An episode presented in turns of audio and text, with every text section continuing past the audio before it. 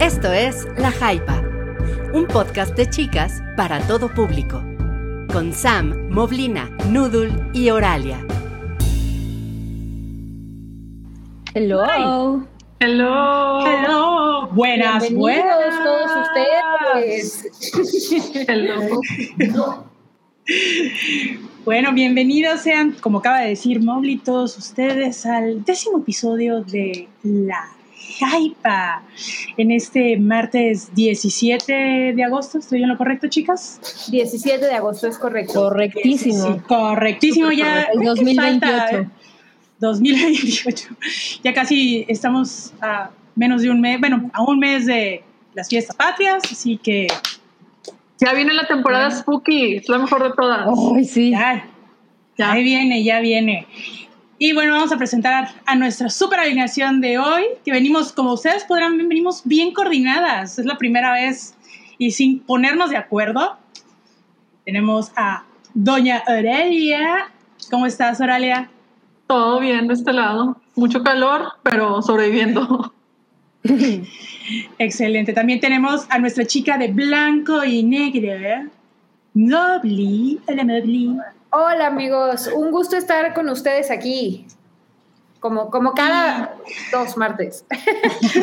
como uno, dos, sí, como cada dos martes. Y tenemos a nuestra chica de blanque, súper con el pelo largo, Doña Sam. Hola Sam, ¿cómo estás? Bien, gracias. Pseudo peinadita hoy porque pues, es martes de Jaipa. Y tenemos que estar bien arregladas, ¿verdad? Bueno, a veces. 100%. Lo que Hay se que- puede, Noodle. Ahora sí que lo que se puede, ¿no? Sí, pues lo que se puede. La verdad, hoy no tenía ganas ni de arreglarme. Yo iba a estar así como que. No sé, iba a traer el look de. Como de uno de los de las fotos de este. de French Dish, pero. Pero haciendo. Bill Murray. Ándale, así siendo Ay, bien no, yo, Murray. que- yo quería intentar. Yo quería intentar un make-up basado en este Frankenfurter de Rocky Horror Picture Show porque se lo vi una, ami- a una compa, se lo, Wow. lo hizo y le quedó poca madre y fue de que quiero hacer eso, pero luego fue de que hace mucho calor. no voy a aguantar todo lo que se necesita. Y al rato va a estar así, va a ser otro Ajá, efecto. voy a estar así como que Va a ser este, la casa de cera, así, sí. toda derretida. Y entonces dije, ¿sabes qué? Sencillito, pasa nada. Después que haga un poquito más de frío, vemos si lo hacemos. Pues bueno, chicos, les recordamos que tenemos super chat. No se les olvide dejarnos algún mensajito si es que gustan, pero nos encantaría que nos dejaran super chats. Y recuerden que también está el chat regular, que también lo leemos. Y también hay el Patreon. No se olviden de darle eh, like en YouTube, que es importante, porque déjenos un poquito de amor. Nosotros le damos amor cada martes, bueno, cada dos martes. Pues también déjenos un poquito de su amor. Y, y que lo recomienden también. con Ah, sus sí, amigas también o compartan, amigos. recomiéndenlo, denle like. Sí, es importante de que Compártanlo. creciendo y creciendo. Sí, es muy importante. Entonces, chicas, ¿están listas y preparadas para la noticia? que vamos Listísimas. a comenzar. Échele nudul. Bueno, ¿cómo ven la nota de que ahora está diciendo Johnny Depp en Hollywood? Lo están boicoteando. ¿Qué opinan de eso? A mí, Pobrecito, pobrecito, pobrecito. Pues mira, Mira. así que digas boicot, boicot. Sí, a cierto punto, pero por otro lado no. No, no, tuvo, no ha tenido el tratamiento que tuvo Mel Gibson después de sus borracheras y insultos y pleitos con la ley y casos de, probados de violencia y este que fue vetado por 10 años. No, no lo, sigue trabajando, hacen cosas más de mejor, menor perfil. Los van a seguir buscando para blockbusters quizás. La saga de Animales Fantásticos, que quién sabe si sí o no. No, ya, ya, No, ya, la se- saga ya ya- salió ya la y- sacaron. y, Matt Mikkelsen, sí, va a ser, va a ser el nuevo este Está en su lugar. Ah, nice. Sí. Se me olvidó In- incluso está tanqueada una de sus películas, una que él produjo y, y actúa, que se llama Minamata. Eh, Ujú. Está ahorita así como que congeladísima, nadie, no hay fecha ni de cuándo sale, ni en streaming, ni nada, nada, nada, nada. O sea, Supongo que por eso anda diciendo que Pues, le traen un boicot bien bonito, un bloqueo. O sea, yo sí podría, sí podría darle un poco la razón en el sentido en que se le, pues la verdad es que se le juzgó socialmente muy rápido y, y ni siquiera por el público. O sea, creo que lo que está terrible de, de Johnny Depp es que sufrió esa, mm, como esa corrección de los estudios y de las empresas de qué miedo que, que nos arrastren a- al Me Too y quedemos mal. Y entonces, pues se le sacrificó, ¿no? O sea, el terrible manejo de los estudios en este tipo de situaciones, aquí se ve, se ve muy cabrón la consecuencia cuando pues se hace de forma irresponsable. Porque la realidad es que es un pleito el que, el que tiene él con, con Amber Heard, pues es un pleito completamente particular, vaya, realmente no sabemos más, ¿no? Hay, mucho chisme y hay muchas cosas. Y al final sí creo que la pagó mucho, mucho más grande Johnny Depp que ella. Pero si somos completamente honestas, pues la carrera de Johnny Depp tiene mucho tiempo sin ser una gran carrera. O sea, el güey ha hecho cosas pues, que no están tan bien podemos voltearnos de 10 años para acá. Entonces, ah, También. supongo que hay que aprovechar la situación para decir que es culpa de, de los medios, pero, Eh, pero bueno, Por otro lado, ese Johnny no lo ha hecho también-. Ujú. También muy importante destacar que, o sea, lo que a mí se me parece a cierto punto injusto es que, ok, sí, esto es un tema particular y hay otro actor mucho más joven que también ha tenido una carrera regular zona, o sea, no ha dado así como que una gran interpretación y nada, y que fue llevado a la corte, que fue ya este, señalado por diferentes casos de agresión y sigue trabajando. Va a ser una película. ¿Quién es? ¿A quién te refieres? Shia LaBeouf. Ah, Shia LaBeouf. Ah, fíjate que lo de Shia LaBeouf como que se escuchó mucho, había demasiado ruido con lo que sucedió con su, con su caso de, este, de agresión y eso, y ya después como que todo se apagó. O sea, ¿Se ya apagó? no hubo tanto. Se apagó y luego está trabajando, o sea, está sacando una película al año casi casi. Va a salir en, en- tiene otro proyecto anunciado. Ayer antier hizo un anuncio, fue a visitar unos este, monjes este, franciscanos, capuchinos, para. Anunciar que va a ser una película basada en el Padre Pío, donde él va a interpretar al Padre Pío. Entonces es como que, pues, Ahí va, ¿cuál? ahí va a limpiar sus pecados. Pero es así como que, pues, Sí. está Y eso, está David O. Russell que sigue trabajando. El mismo James Franco, ¿no? Que platicábamos la vez pasada, que, que ok, está como vetado de una parte, pero al mismo tiempo él sigue teniendo un papel de productor súper importante en muchas otras series, eh, o, o bueno, en, en otras muchas obras. A mí, a mí la verdad es que este caso de, de- de Johnny Depp eh, me causa muchos conflictos y muchas dudas. Eh, creo que ha sido muy eh, mala la forma en la que se ha manejado y, y la consecuencia pues es que los dos actores tienen ahorita una, eh, una imagen súper dañada y por los dos actores me refiero tanto a Amber Heard que tiene peticiones para que la saquen de Aquaman y la verdad cu- cuya carrera no ha sido precisamente brillante a, a mi parecer, o sea yo no la Sí, he no. visto en algo que diga wow qué espectacular, Mm. la verdad no. Eh, y Johnny Depp, que bueno, yo la verdad era, bueno, soy, soy muy fan de, de la primera época de Tim Burton, entonces, o sea, de hecho, el, el hombre manos de tijeras es de mis películas favoritas, ¿no? Entonces yo sí diría que él tiene una, una carrera, o bueno, había tenido una carrera eh, destacable. Y de pronto, eh, pues que suceda esto, este, pues sí, al final daña muchísimo su imagen y repito también la de Amber Heard, ¿no? Y, y creo que al final toda la forma en la que se ha manejado es terrible, o sea, que creo que incluso, bueno, y me, me parece que las acusaciones hechas para los dos lados, o sea, tanto de Johnny Depp, Amber Heard como viceversa, son muy graves, o sea, realmente son muy graves y, muy eh, tristes. Eh, pero sí creo que también eh, la forma en la que se ha hecho mediático el caso, eh, también hay algo que los dos, pues no sé si están mal asesorados o hay de pronto, pues ya una malicia de me voy a fregar a mi ex, o sea, pero, pero Así innecesaria, ¿no? O sea, como ¿Dónde este tema de que Amber? Heard, Sí, o sea, este tema de que Amber Heard salga y diga como que va a donar la parte de la demanda y que, o sea, ya, ya como un tema de, de que salga en medios, ¿no? O sea, de venderlo, de que salgan las revistas y todo, me parece muy desafortunado eh, personalmente, ¿no? Y, creo que también hay muchas cosas que, que han sido eh, escabrosas en el sentido de que, pues tuvieron como este, este momento, en- y, de nuevo, no, no conozco a fin el caso, ¿no? O sea, yo no es que sea mi mejor amiga ni nada, o sea, no, ni soy su abogada, no conozco los detalles, pero lo que sí eh, llegué a, leer es que, pues estaba como este tema en donde tuvieron como este incidente en Australia, en donde eh, según esto, él le aventó como un iPhone o un teléfono y ella lo denunció.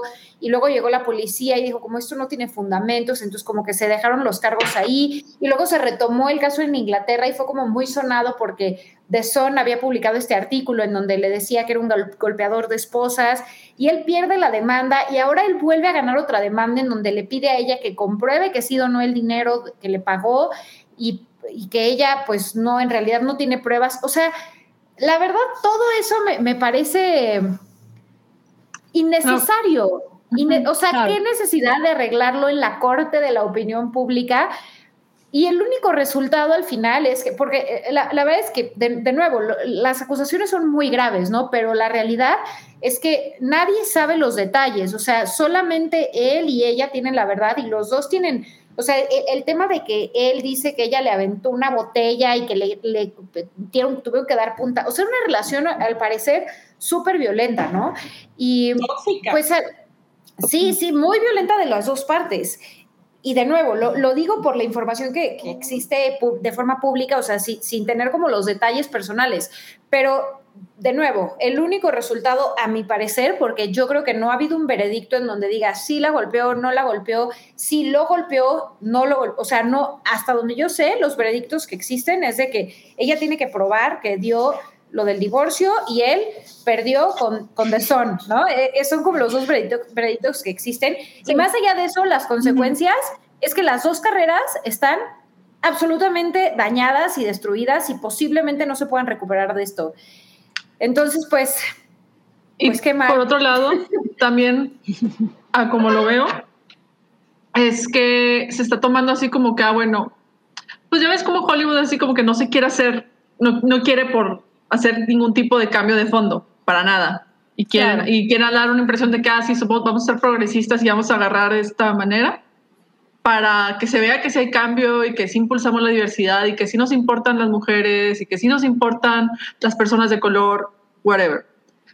Y el punto, pues bueno, agarraron, por ejemplo, con Weinstein, fue así como que, ah, vamos a agarrarnos a, y que vaya corte y que pene todo, pero ya vamos, ahí vamos a dejar y no vamos a investigar a todos los demás productores o directores o demás personas violentas que abusan de sus datos de poder en Hollywood. Y con Johnny Depp fue así como, como este caso se salió de control, al final de cuentas no tendríamos ni siquiera por qué enterarnos de qué es lo que pasa en su vida privada, nada más con que actúe bien o ya. Si mientras no esté dañando otra parte de la producción, no tendría por qué haber ningún problema.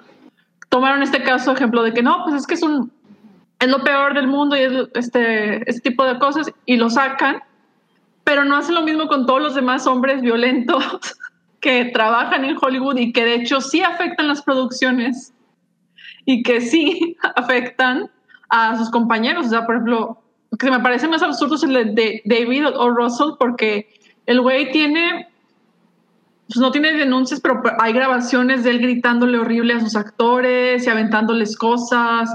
Amy Adams ha dicho en entrevistas de que no, es que este, vivía en pánico todas las veces que he filmado con este director, estoy en pánico completo y estoy deprimida y me va este, de la fregada.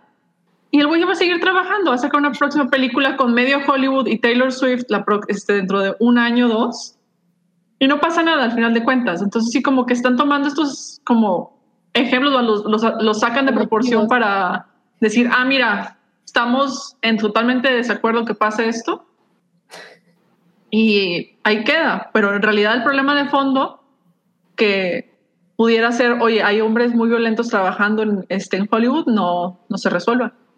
Y aparte Sí, como que Johnny. Depp no, no lo, o sea, las acusaciones que tiene son, que, que, de nuevo son graves, pero son en su vida personal, ¿no? No, no es como algo en donde haya 40 testigos de la producción, en donde todos digan, sí, él me dijo, y me, como en otros casos, ¿no? O sea, que, que hay como un acoso eh, hacia todo el equipo. Entonces, este, sí, sí me parece un caso que, que, que está siendo demasiado explotado y, y pues no sé, la verdad a mí, a mí sí me causa mucho conflicto y, pues lo único que espero es que, ay, pues que se sepa la verdad, porque sí me decepcionaría mucho que Johnny Depp termine, termine siendo un golpeador, pero bueno. Oiga, yo, yo, sí me, yo sí me quiero poner espinosa. Dale, ver, dale. ¿Ustedes, ¿Ustedes son Team Amber Heard o Team el, el Johnny Depp?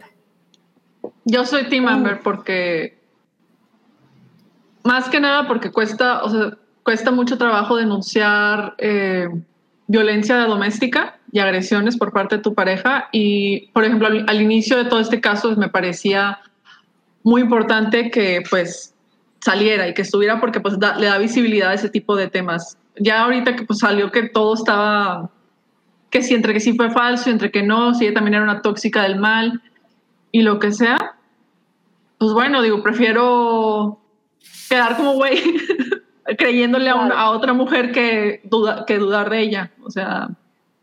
Sí, y la verdad, y, y, y creo la, que también... lo que dice Orali es muy importante, ¿no? O sea, como al final sí, sí hay que creerle a las víctimas.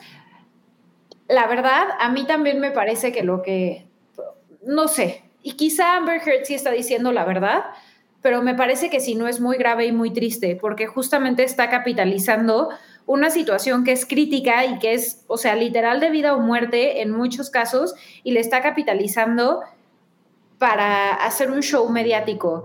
Y, y, y para mí, eh, creo que la forma en que yo podría decir que sí está siendo innecesariamente capitalizado esto de forma mediática es de nuevo, o sea, el, el, salir y decir que va a donar todo esto con y un platillo, ¿por qué lo hace?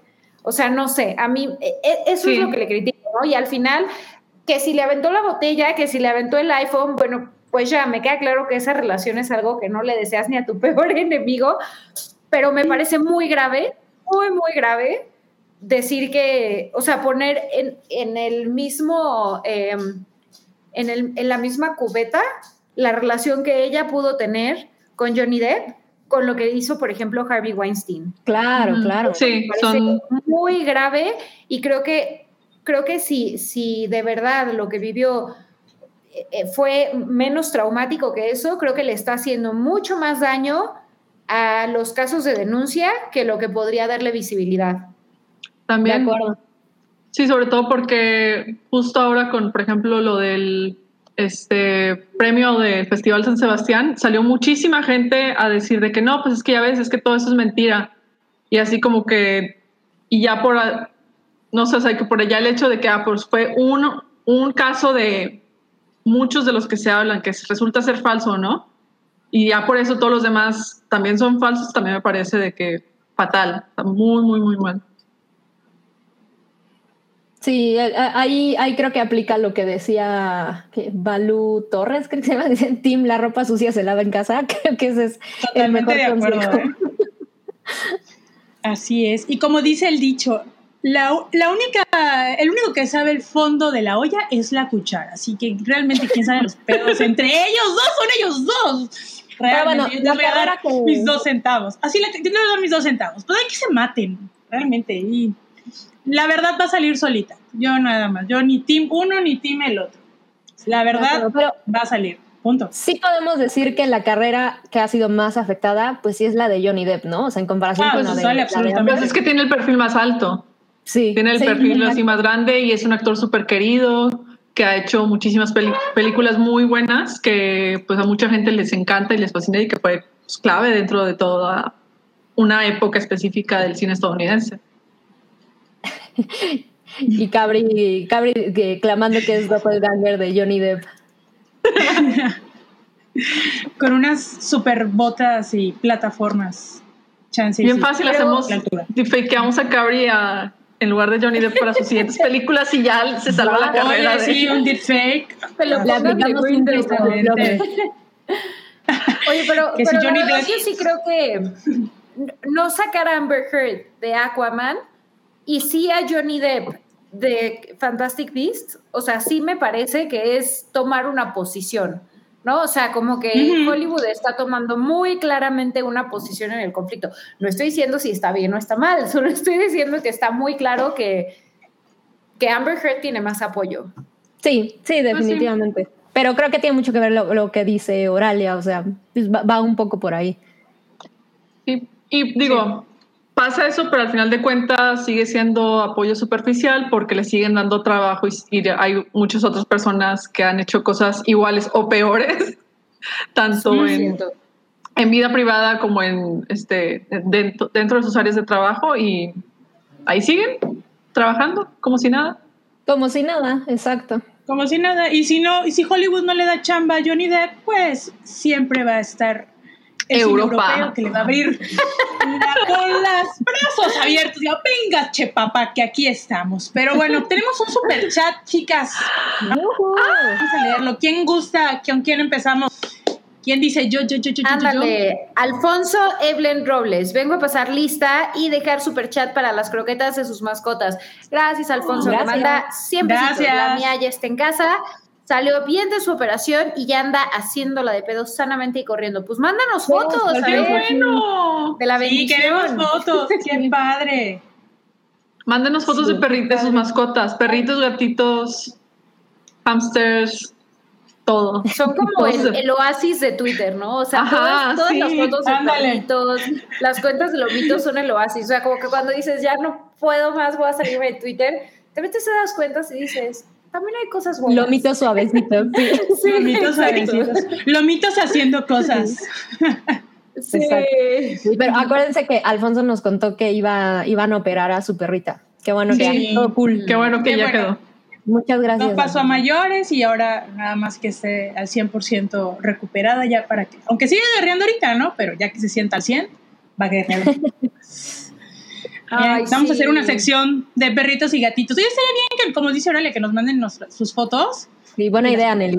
Poner, sí. Y así, igual y podemos empezar con eso o intercalarlos entre chismecitas, así como que Chismecitos de sus Para- mascotas. Ándale, sí. para... Si la nota es así súper sad, Sí. ¿saben qué, chavos?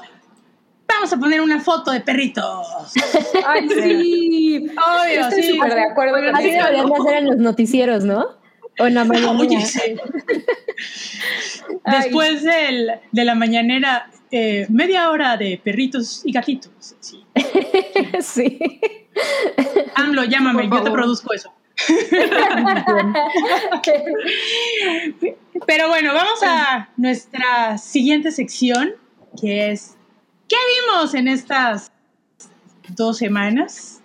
Y bueno, eh, está The White Lotus, que está en HBO Max, que no tiene mucho. Ah, mira, está Johnny Depp, pero no, ya no, Johnny Depp, ya no. Johnny Depp no sale hablar de- en Wild Lotus. en White Lotus. A lo mejor y, eh, tenía el hace papel ahí papel tapiz. Es papel tapiz. Ahí yo creo que hace, se blandea. Ya saben que es polifacético. Y bueno, es lo que vimos que es en HBO. Es un original de HBO Originals, pero está en HBO Max. Entonces, yo creo que Mobley, que es la que nos propuso ver la, esta serie, me encantaría que ella empezara.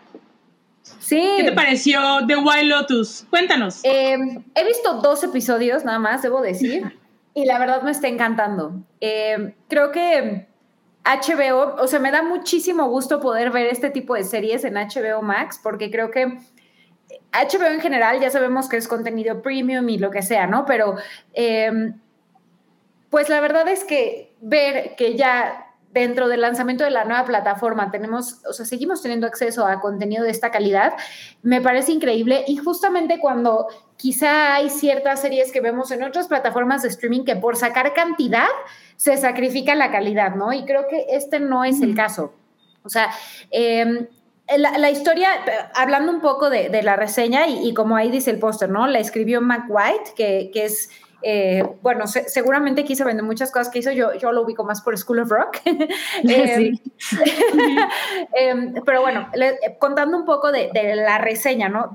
No, no la reseña, perdón, la em, sinopsis de, de, de, qué se trata la serie.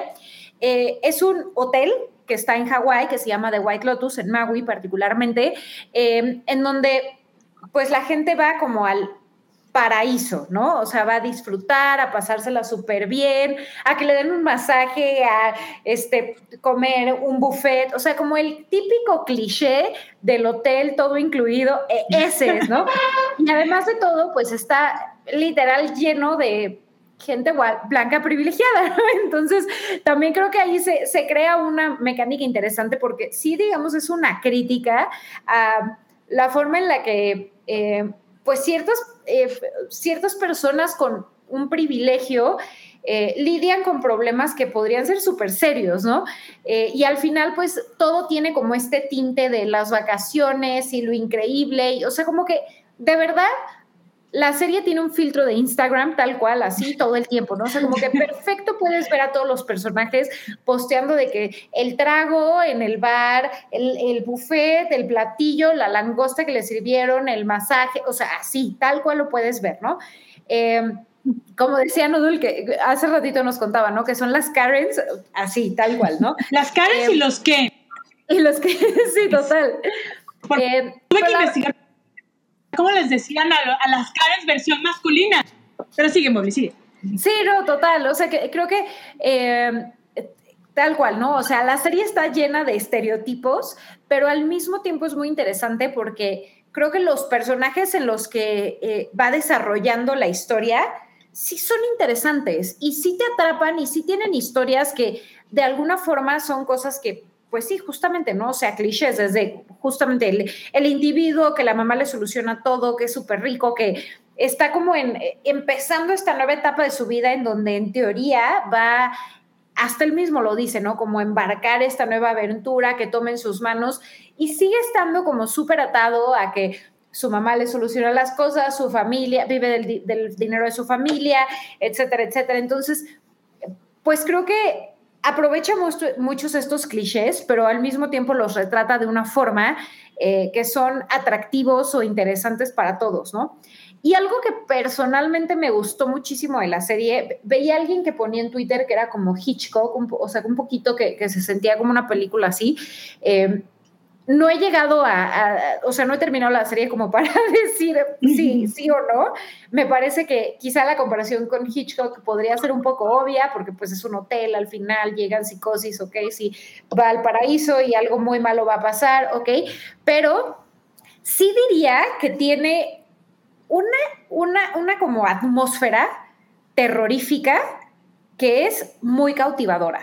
O sea, todo este filtro de Instagram, estos lentes, estos trajes de baño que tú dices, wow, estos outfits padrísimos, tienen un tinte que de verdad tú dices, es que algo está muy mal aquí. O sea, yo no, yo no sé qué, pero hay algo que está muy mal aquí. Y creo que también la revelación pues se da desde el primer episodio, ¿no? De que es una tragedia que va a suceder ahí y y es interesante que te lo suelten desde el primer episodio, porque entonces tú vas tratando de ver cómo se va a conectar toda esta fantasía paradisiaca que estamos viendo con este momento que de verdad es muy, muy triste y terrible, ¿no? Eh, entonces, eso me parece interesante. Creo que también tiene como unas tomas increíbles. O sea, por ejemplo, hay una que se ve el hotel y aunque de nuevo se ve como el paraíso de Hawái, tú ves como estas nubes arriba, esta tormenta que dices, es que es súper simbólico, ¿no? O sea, es, o sea, lo estás viendo, ¿no? Está como esta tormenta en el paraíso y ahí lo, o sea, lo, retrata de forma muy, muy astuta el, director creador, ¿no? Eh, y también agregaría algo más, la música es fabulosa, o sea, realmente se convierte como en eh, un personaje más que te está bueno, decir que un personaje más quizá también ya es como muy cliché, ¿no? Pero, pero, pero sí diría que la música juega un papel en donde te va avisando o preparando para lo que va a suceder, ¿no? Y que eso es algo que sucede muy en las películas de suspenso o, bueno, en general de horror, ¿no? O sea, de terror. La música viene como tic, tic, tic, tic, y tú dices, ¿qué va a pasar? ¿Qué va a pasar? ¿Qué va a pasar? Y eso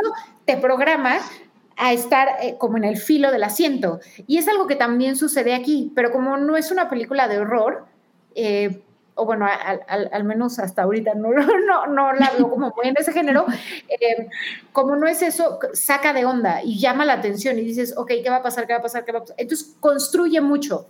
Eh, y bueno, Fifi, sí, totalmente. Eh, pero bueno, hay, por ahí Balú Torres dice, como Acapulco, ¿no? Sí, tal cual. como Acapulco. Este, entonces, bueno, para, cerrar un poco esta breve eh, móvil y reseña, yo diría que es un contenido súper prometedor. Me parece que es muy, muy eh, entretenida. Creo que te atrapa desde el inicio. Me parece eh, mucho como clue, ¿no? O sea, como de misterio de quién fue. Que... Entonces te tiene todo el tiempo como tratando de, encontrar cómo son las, las piezas del rompecabezas y cómo se va a desenvolver la trama. Y eso me parece muy, muy... Eh, muy entretenido. Eh, creo que también es una serie que, eh, asume que su audiencia es astuta y eso siempre se agradece. O sea, las revelaciones no son obvias, el desarrollo de la trama no es obvio y eso también es, o sea, se agradece realmente. Eh, y la producción se nota, o sea, la calidad, como les decía, la música, la fotografía, las actuaciones, se nota la calidad. Este, Ahora sí que no es tele, es HBO, entonces te recomiendo y patrocínanos HBO. no, pero sí, es que para mí es, la verdad un, muy buen acierto hasta ahorita de, HBO y que agradezco y que, la tengan en su catálogo. Sí, yo la empecé a ver hoy pues. igual.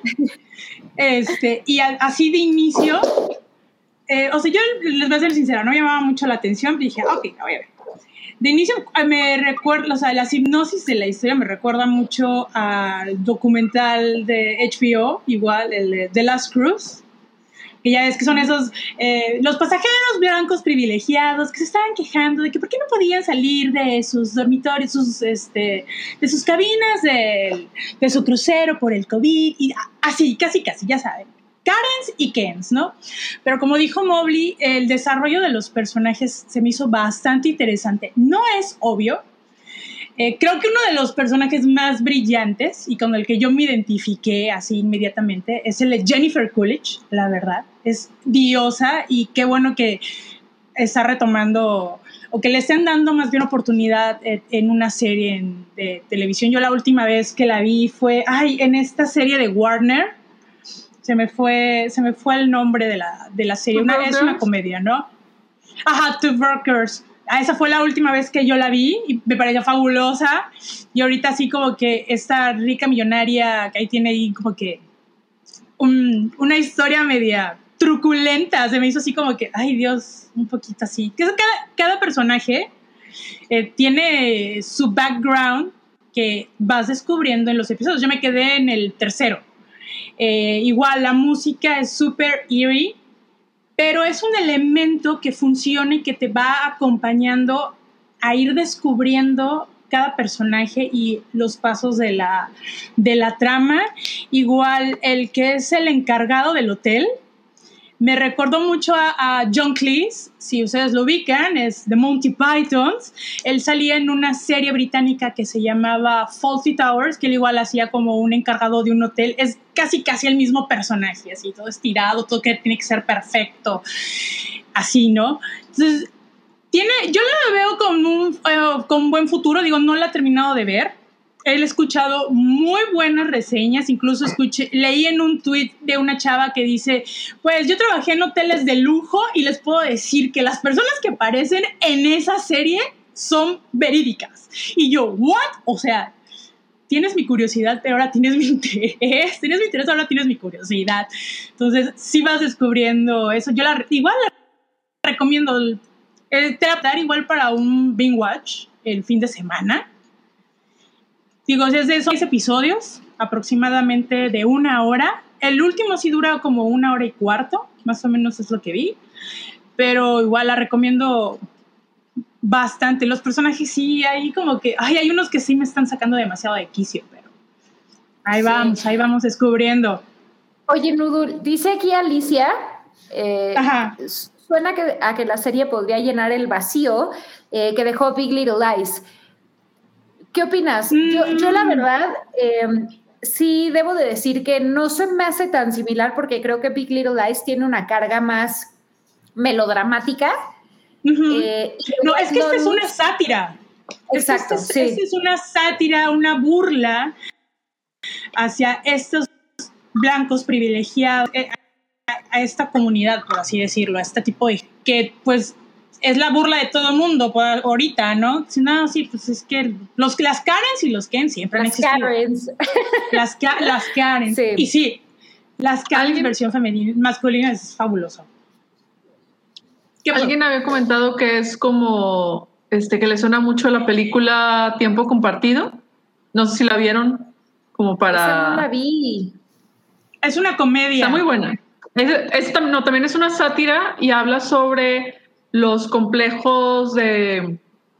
Está todo ambientado también en un, en un, hotel all inclusive que dan las funciones de, de tiempo compartido, de que pagas tanto al año para reservar tu, este, tu área de hotel, y pero lo compartes con otras personas que también lo estén pagando.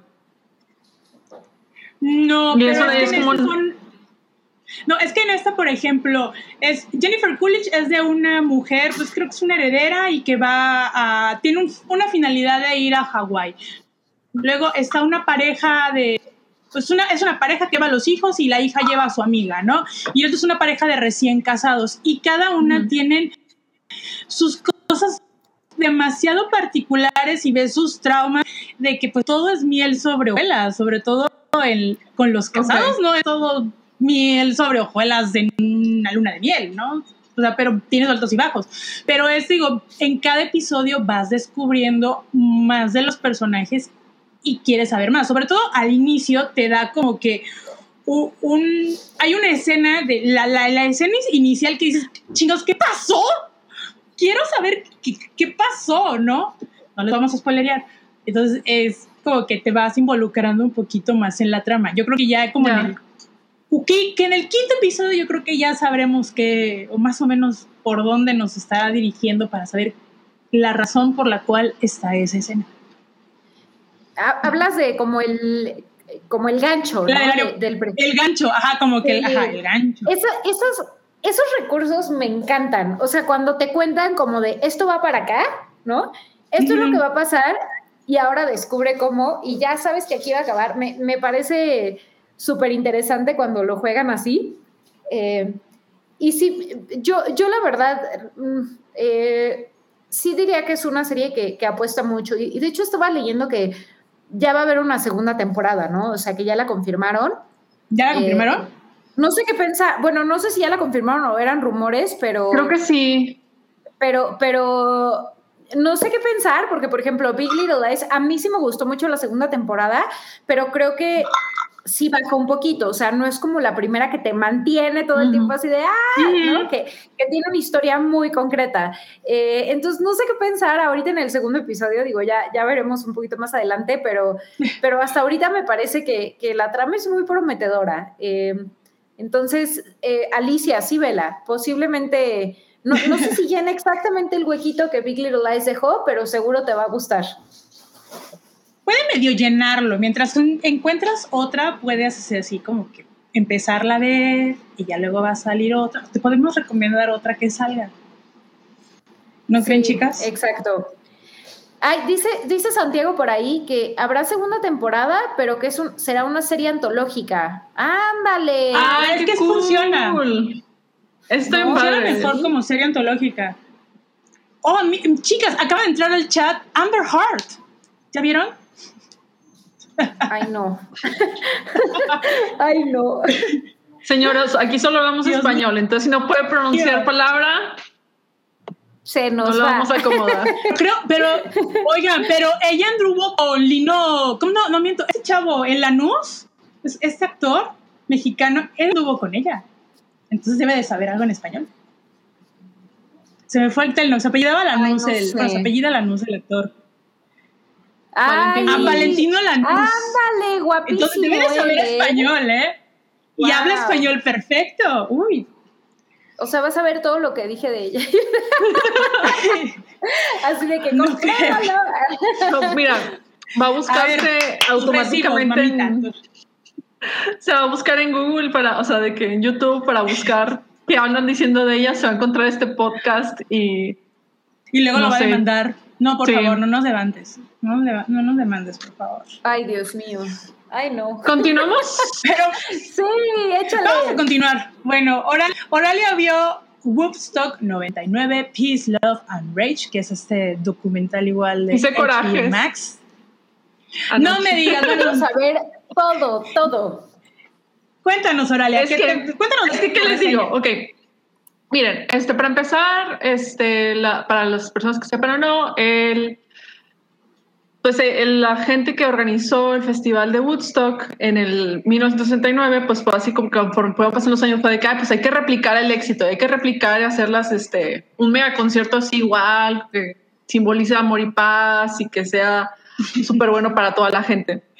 Se armó un Woodstock en el 94 que resultó bastante exitoso, fue muy bueno. Entonces, cinco años después dijeron de que no, podemos hacer otro para... Vamos a hacer otro en el 99.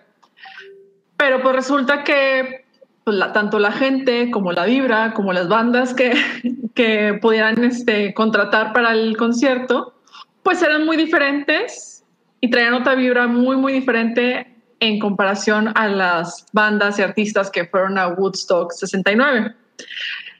Y este festival que se organizó en una base militar, ca- caigan caigan así como que el, el punto de, o sea, lo mencionaron en el documental y yo de que, ah, eso explica mucho por qué se hizo tanto desmadre después. Ahora entiendo pues, todo. lugares- ajá, nomás así por las vibras que cargan, así de que a estar súper maldito el lugar. Y bueno, el documental está, lo presentan diferentes periodistas, fans, gente que asistió al concierto en el, en el momento y están compartiendo sus experiencias y cómo fue el festival, que por cierto, aquí es donde suena así como que, ay, pues X, órale, no me estás diciendo nada nuevo, es otro para el norte, X. Pero lo que, por lo que se hizo famoso este, este festival fue que ocurrieron disturbios, actos muy, eh, actos muy violentos durante el concierto y hubo muchísimas agresiones sexuales contra las asistentes que estaban yendo. Entonces, el documental lo que hace, o sea, entrevista también a los, a los fundadores, a los organizadores, a agentes de seguridad, a asistentes y todo. Y te van contando montones de, pues, historias, de anécdotas y demás. Y van así como que listando todos los factores por los cuales el festival pues estaba así como que planteándose para hacer un desastre que terminó pues, pues básicamente manchando y pues destruyendo la marca Woodstock al final de cuentas. Y eso por un lado. Por otro, pues la cantidad de historias y abusos. Y luego algo que plantea la, el documental que a mí me pareció muy fascinante fue que corren con la tesis de que es que el festival o sea, salió de control y salió cosas mal porque se dio mucho espacio para que los hombres jóvenes blancos que estaban súper clavados con el nu metal y con todo tipo así como que con mucha energía este, masculina de agresión, pues fue un espacio para que sal- se salieran de control y se prestaba todo a que pudieran salirse de control sin problemas. Bueno, no sin problemas, sino así como que darse suelta y pues cometer todo el tipo de actos sin ningún tipo de consecuencia. Y a mí este documental me llamó la atención porque no me acuerdo dónde leí que era un que era que muchos de estos chavos, o sea, de, de estos este, muchachos al final de cuentas que asistieron, eventualmente muchos de ellos después estuvieron organizando por Reddit, estuvieron apoyando la campaña de Trump y fu- fueron muchos, este, pues vaya, Proud- los Proud Boys. Proud- o sea, era así como que el tipo de vatos de Proud Boys que participaron en la insurrección de enero de este año. Entonces, sí me, o sea, con ese hook fue así como cachis, tengo que verlo. Y luego, por otro lado, también dije, no, es que también, o sea, hablan de todos los casos de abuso y fue de que no, pues ya sé que voy a hacer corajes viéndolo, pero tengo que ver. Y eh, dura como hora y media, dos horas, es muy buen documental. Sí te mantiene mucho así como que pues vaya, no, no pretende hacer un análisis exhaustivo sobre todo lo que, todos los elementos que rodearon al, al, alrededor del festival, pero sí te plantea muchos puntos importantes dentro de que encapsulan al final de cuentas la cultura este, blan- de, blanca de clase media en Estados Unidos a finales de los 90, principios de los 2000. Y muy recomendable. ¿Son, son episodios, Oralia?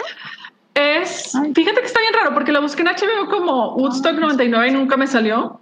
La tuve que buscar como Music Box y ya es donde salió. Este, y parecer sí es un, va, es, va a ser como una serie de documentales alrededor de la industria musical. Y este es el primer episodio, pero es, o sea, pero es así como que también funciona como documental, inde- así como que por su cuenta. Ajá. ¿Y sabes Ok, de, ok. de qué va a ser el segundo? ¿O Ah, no, ni idea. Todavía no dicen, porque ahorita pues me imagino están promocionando este. sí, ¿verdad? Así como que ah, vamos a mantenerlos así de que on the radar. Pero está bueno, suena, suena prometedor. Sí, sí. nomás así como que vete mentalizando a que vas a escuchar comentarios por parte de, de uno de los organizadores, comentarios horribles sobre, pues es que pues las mujeres andaban, este, pues estaban poniendo, prestando para que fueran abusadas y ese tipo de comentarios. Y luego, no, pues es que pues si las, la- el agua está a cuatro dólares, pues ese es el punto, porque pues si la gente que va en el festival esperamos que sea gente rica, entonces... Ay, no. O sea, No, ese- bueno. o sea, de repente suelta, hay así como que este personalidades que sueltan ese tipo de comentarios y te sacas de que, güey, ¿qué? O sea, y comentarios de otros este, periodistas que hacen así co- cosas súper puntuales de, ay, oye, pues es que en la interpretación, por ejemplo, de DMX, este, sí fue DMX, este, fue súper puntual y al mismo tiempo ha de haber sido terrorífica para todas las personas de, de color que asistieron al festival porque va a escuchar a tanta gente blanca gritando la palabra con N. Claro, claro. Y así, o sea, hace muchos comentarios y muchas cosas, este, muy, y es un insight así como una capsulita de lo que fue la cultura de clase media gringa a finales de siglo. Ok. y Suena- vale, está muy chido, está, está muy padre. Por ejemplo, en el 99 pues yo era una niña, entonces pues no, ni me enteré, o sea, pero sí me acuerdo, por ejemplo, la transición de MTV de ser un canal de música, empezar a agregar reality shows, o sea, y empezar así como que a tener diferentes secciones y que fuera lo más inclusivo musicalmente, o sea, que estaban las boy bands, estaba Britney, estaba Cristina, también estaba todo el tiempo Limp Bizkit, estaba los programas de Girls Gone Wild, Uf, sí. claro. Y se también lo men- lo. Río? Sí. Oye, no, lo mencionaban en el documental de que era parte del factor por los cuales los vatos les valía, les valía que eso respetara a sí, las mujeres, porque pues al final de cuentas pues, es una cultura que pues, está bien, te está vendiendo y te está diciendo no es que las mujeres son objeto y tienes que Para eso está. show- no te ajá, para eso están, entonces pues sí es de que son cosas que por ejemplo yo este que tenía la idea de niña la idea de que existían y estaban ahí, pero eran así como que pues ¿por qué o qué? ¿Por qué pasa eso? pero no Sí. lo entiendes, pero igual yo no lo internalicé, igual y otras muchas otras niñas y mujeres sí. Y sí fue un periodo muy creo fue un periodo muy raro. Sí. me sí, acuerdo me acuerdo de muchas cosas y es de que that, that shit is weird. I don't know. ¿Sabes qué? Mira. Eh, Esto es completamente off topic, pero debo de decirles que ahorita que contabas eso, Oralia, eh, eh, es bien sabido que defendí Friends a capa y espada porque es una serie que, que yo quiero muchísimo, Ujú. pero eh, no me juzguen, la volví a ver ahora con HBO Max, evidentemente le volví a dar play y la realidad es que hay muchas cosas, muchísimas cosas que hoy en día, o sea, la última vez que la vi probablemente debe tener un año y medio a lo mucho, ¿no? O sea, es una serie que veo constantemente. Y, y estos meses que la he estado viendo, dos para atrás, híjole, qué mal he envejecido en muchísimas cosas, ¿eh? O sea, sí hay cosas que digo, ok, Sí, como chistes de, de homosexuales, de mujeres. homosexuales, machistas. blancos, sí, sí, muy cabrón. Pero, pero mira, no te veas muy lejos. o sea, el, el otro día, bueno, los otros días estaba volviendo a ver este eh, How I Met Your Mother Y de verdad que también tiene unos chistes que dices, es que no puede ser. Y, y a ver, o sea, pues al No final. es tan vieja. No, justo. O sea, la, la serie creo que tiene muchos eh, chistes súper buenos, igual que Friends, y, y momentos que son, o sea, increíbles y que a todos nos hicieron revolcarnos de risa. Eh, como decía Salchi, ¿no? ¿no? No puedes juzgar el pasado con los ojos del presente, Claro. Pero sin duda, qué gusto que ya estamos aquí. Pues sí, no, o sea, ya no nos tenemos que fletar tantos chistes así, ¿no? Este, bueno, No sé, gusto, o sea, lo estaba platicando, o sea, lo estaba platicando con mi pareja cuando, cuando terminamos de ver el documental y me comentaba, pues es que en realidad hay muchas cosas que, o sea, que no pasaron, o sea, de que no, no han pasado de moda y que siguen existiendo, nada más que, o sea, ahí vamos avanzando Poquito. de cierta manera, poquito, ahí va, poquito. Digo, así como que todavía hay muchísimo sexismo, homofobia y racismo en montones de cosas, nada más que ahorita es así como que... Pero, sí tiene. pues, O sea, sí hemos avanzado. años. O sea, Sí, o sea, y es que... de verdad, How I Met Your Mother terminó hace, ¿qué? ¿Cinco años? ¿O me Sí. la estoy volando? ¿Me la Sí. volando? No, no, Cinco no, años. no, más. cinco años. No, No, tiene no. más. Más, ¿verdad? Bueno, es que ya, o sea, como de, de pronto el tiempo es 3, 2, 1 y ya, ay, pasó un Según año. yo terminó como en 2017-18. Terminó No, no, en el no. 2014. 2014, Ay, ¿no? Ay, sí. No, pues no, Molly. Hace 13, Eres 14, old, 13 pero así años. O sea. No manches. Bueno, pero- o sea, lo decía porque ves 99, o sea, Woodstock 99, y en realidad como que todavía se siente cerca, ¿no? O sea, el número no se siente tan lejano, pero Es cuando, como cuando ves este, de comentarios de que ah, alguien te puso, ay, tengo 20 años. Ah, chido, nací en 2001. No es cierto. ¿what? Sí, sí, totalmente. Quiero rescatar un comentario. superchat. Échale, Ay. échale. Ah, Es que hay un comentario abajo. Se perdió. Nos dejó 50 pesos. Muchas gracias, Josh. Y dice, entonces a Woodstock 99 fueron los señores metaleros que se quitaron su tatuaje de metálica con raya, con raya quesos hace unas semanas. Sí, Yo creo que sí. sí. Muy y todos los fans probablemente. de Limp Bizkit. sí, por supuesto. Sí. Alguien abajo se me perdió el comentario, lo iba a leer hace rato, que decía que si no me dio ansiedad ver a tanta gente sin cubrebocas. Sí, Y sí, pero me daba, o sea, en general yo soy muy ansiosa, entonces, por ejemplo, ir a conciertos, festivales me gustaba mucho, pero sí llegaba a un punto en el que era de que es que hay demasiada gente y me dan, me da ansia así como que ver tanta gente. Entonces, ves estas tomas aéreas de toda la cantidad de gente que había y luego sabiendo que, pues, por ejemplo, había gente que se enlodaba con aguas residuales, Ay, no, no, no, no. que no había agua potable, o sea, estaba todo... ¡Fun! ¿Qué Sí, Mira, estaban borrachos, drogados. ¿Tú crees que les iba a interesar eh, si el agua estaba limpia o no estaba limpia? Sí, eso. Ay, no, no, pero es que. Sí, es así como que detalles súper asquerosos de los que me enteré, de que... No, qué son experiencias de festival. sí, experiencias de festival y sí da un poquito, o sea, a mí sí me dio un poquito de ansiedad de que ver de que tanta gente sin cubrebocas, pero al final de cuentas pensaba de que eso fue hace, Ya el cubrebocas. hace, un- o sea, fue hace mucho tiempo, entonces el pues cólera que les va a dar por andarse bañando en caca. Y luego hay gente que no se baña. Sí. No, no, no. Bueno. Oigan, pero mira, dice, dice Santiago, me, me parece, eh, me parece bien atinado porque también me pasó.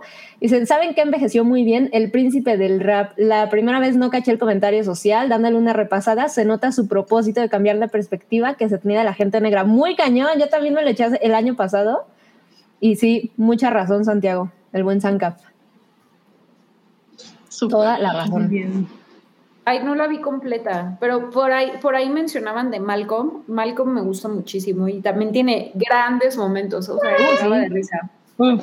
No, tiene, tiene lo suyo. Esas series que uno veía en el 5, ¿no? Sabrina, que está en Paramount Plus. Está en Paramount, la empecé a ver. Yo también, yo también. Eso es muy buena, muy buena. Sí, han envejecido muy bien, ¿eh? Recomendadas. Sí, aparte, aparte. Bueno, el otro día se echaron un comentario. En- bueno, no, no el otro día, hace unos años. Hay un comentario en un episodio de que están tratando de abrir el. el ay, ¿Cómo se llama?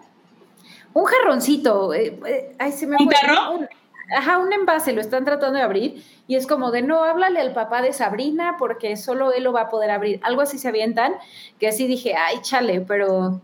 Pero bueno, fue uno, X. To- Ah, no, todos- eso no recuerdo. Todas las series van a tener su, su ahí, Sí, claro. su momento. Cringe. Lo cual también está bien, porque Cringe. quiere decir que hemos evolucionado y hemos Claro. cambiado y que Claro. está bien. O sea, también hay historias, por ejemplo, que son consideradas universales de que, ah, que te puedes identificar con ellas, estén hechas hace 10, 15, 30, 50 años y hay otras, otras que dices, ah, no, esto de plano no. Eso no. Sí. Pero pues el punto es vernos evolucionar un poquito más, maybe. Sí, Totalmente. totalmente. Ya por lo menos. Dejar de bañarnos en, en popis. Ay, sí, no, ya. por- Oigan, ¿qué tal si vamos a super chat para no hablar de cosas desagradables? Sí, ya, por favor. Este, claro. A ver, ¿quién se lo echa? A ver. A ver, Klaus. Klaus. A ver, no, léalo, Oralia. Cloud nos, do- nos deja 50 pesitos, muchas gracias. Dice, buen día a todas, espero estén de maravilla, si lo estamos. ¿Puedes Sam, darme un guiño matador, por favor? Yo sigo esperando mi vacuna, por cierto. Ay, Cloud, suerte con la vacuna. A ver, ahí Suerte. Suerte, suerte. Mira, es triple. Saludos, Cloud. Ya pronto, ya, ya Sí, ya. también Oralia. Ay, bueno, perdón, sigue, sigue el superchat de, de Cloud. ¿Sigue otro? A ver, Sí, nos puso Eh, otro. échele. Dice, Eso. inauguramos nueva sección Dice, Cloud. dioramas en Wikinoodle. Wikinoodle Minuto. ¿Puedes, por favor, decirme tu opinión sobre la serie Vincenzo? Vincenzo, bueno, pues esta serie es un drama de, que salió a principios de este año y trata sobre un chico coreano que es adoptado por una familia eh, Adorama. italiana. Es, un, es como un K-drama. Es, es, eh, ay, se me va. Eh, él es adoptado por una familia italiana, pero son mafiosos y él se vuelve el abogado de la mafia. Y por business eh, y por pleitos igual con, entre, entre el medio hermano se regresa a Corea igual para tratar algo otro- otros negocios, porque supuestamente habían enterrado unos dineros y cosas muy valiosas en un edificio que como un centro comercial y lo quieren pues así como que boom explotar, pero hay pues comerciantes y gente viviendo ahí y pues Vincenzo trata de pues entre sacar a la gente y ver cómo va a sacar ese dinero porque está en, el en la parte subterránea de, de este edificio, pero abajo precisamente, bueno, arriba de donde está, hay un templo budista. Entonces, pero está muy cagada la serie, eh, son 16 episodios. Tiene un villano que creo que es de los mejores villanos que he visto en los, en los dramas coreanos, que no te lo esperas. Es el personaje que menos te imaginas que este, eh, y aparece en el Qué segundo específico, episodio. ¿eh? El Sí. mejor, el me- de- los mejores villanos en los dramas coreanos. Muy bien. Sí, o sea, de los que he visto, o sea, como que hay unos que no, pero es que este chavo actúa tan bien, es que no te imaginas que él es el villano, hasta ya como el tercer episodio. Claro, dura, dura como hora y media. Pero sí, está, está bastante bien. Estaba empezando a ver Cloud. Oh, un momento, ya la terminó de ver. Me estaba comentando y que sí, sí le gustó. Hay muchas cosas descabelladas porque coreanos y sus dramas, y así es como se manejan ellos. Pero me encanta mucho cómo manejan ellos sus programas televisivos. Es una, y son exitosos en todo el mundo. Es como que de análisis realmente y de estudio. Sí, son- súper sociales, ¿no? Uf, Tienen, tienen súper comentarios. Sí, sociales. tienen, tienen comentario social y ahorita ayer ha llegado una apertura, hay un programa, le decía, que se llama Itaewon Class, en donde ya están tocando el tema de la gente trans y de los afroasiáticos que no aparecen, o sea, aparecen pero como, em, como extras. Pero en esta serie, en Itaewon Class, aparece como parte de los protagonistas. O sea, es como que ya va viendo esa inclusión porque Corea es una Corea del Sur sigue siendo muy cerrada en esas cuestiones. Sí, sí, claro. Ok. ¿Dó- ¿Dónde lo viste, Noodle? ¿Legal o no Eh, legal? no, en Netflix. Todos están en Netflix. Está ahorita. Tienen un, un buen, buen catálogo de dramas. Incluso son producciones, eh, coproducciones de ellos, ¿eh? Con una de las cadenas de, de allá. Y ya enseguidamente psh, lo suben. O sea, lo pasan un sábado y el lunes ya está. Pero bueno, Órale. vamos a la chisma. Vámonos. Sí, el momento que todos estaban esperando. Estaban esperando. No sé todos, pero yo sí. Y bueno, vámonos con la primera noticia que es así. Todo el mundo esperaba que Emma Stone ya estuviera aquí afilando las uñas con sus abogados, con los de Mandalorians. Y pues fíjense que siempre no, que llegaron a un acuerdo con Disney y va a haber una segunda parte, una secuela La de Cruella. Pues ojalá el, el trato haya estado bueno. Eh, personalmente a mí sí me gustó la primera de Cruella, entonces con mucho gusto veo la segunda parte. Eh, pues bueno, eh, parece que la, demanda de Scarlett Johansson no, no va a ser lo que todos pensamos, ¿no? Que, que por ahí vi incluso un artículo que decía que va a cambiar la forma en la que los, eh, como las celebrities se relacionan con las productoras. Creo que quizá ya no, ¿no? Como que perdió momentum y bueno, pues ahora Scarlett Johansson tendrá que, que salir con su carrera. Yo anticiparía que esto más bien a quien sirva es a los abogados, ¿no? O sea, para Claro. protegerse en los contratos o poner cláusulas o no sé, re- renegociar, o sea, eh, pero bueno, pues creo, creo que para Disney debe ser una buena victoria porque pues si ya digamos que Scarlett Johansson les va a causar eh, tanto ruido en, a nivel mediático y en las redes y todo, pues posiblemente una noticia así le ayuda a nuestro amigo el ratón. O, o no tan amigo, depende de cada quien. No debería ser tu amigo. Vamos a dejarlo en el con conocido. mis orejas de, de Mickey Mouse. No, ojalá fuera. Yo, yo quisiera ser amiga del ratón, ¿eh? Yo no, no le diría que no. Un patrocinio bueno, pues ratón, no le decimos que no. hubo. No, no le decíamos que no.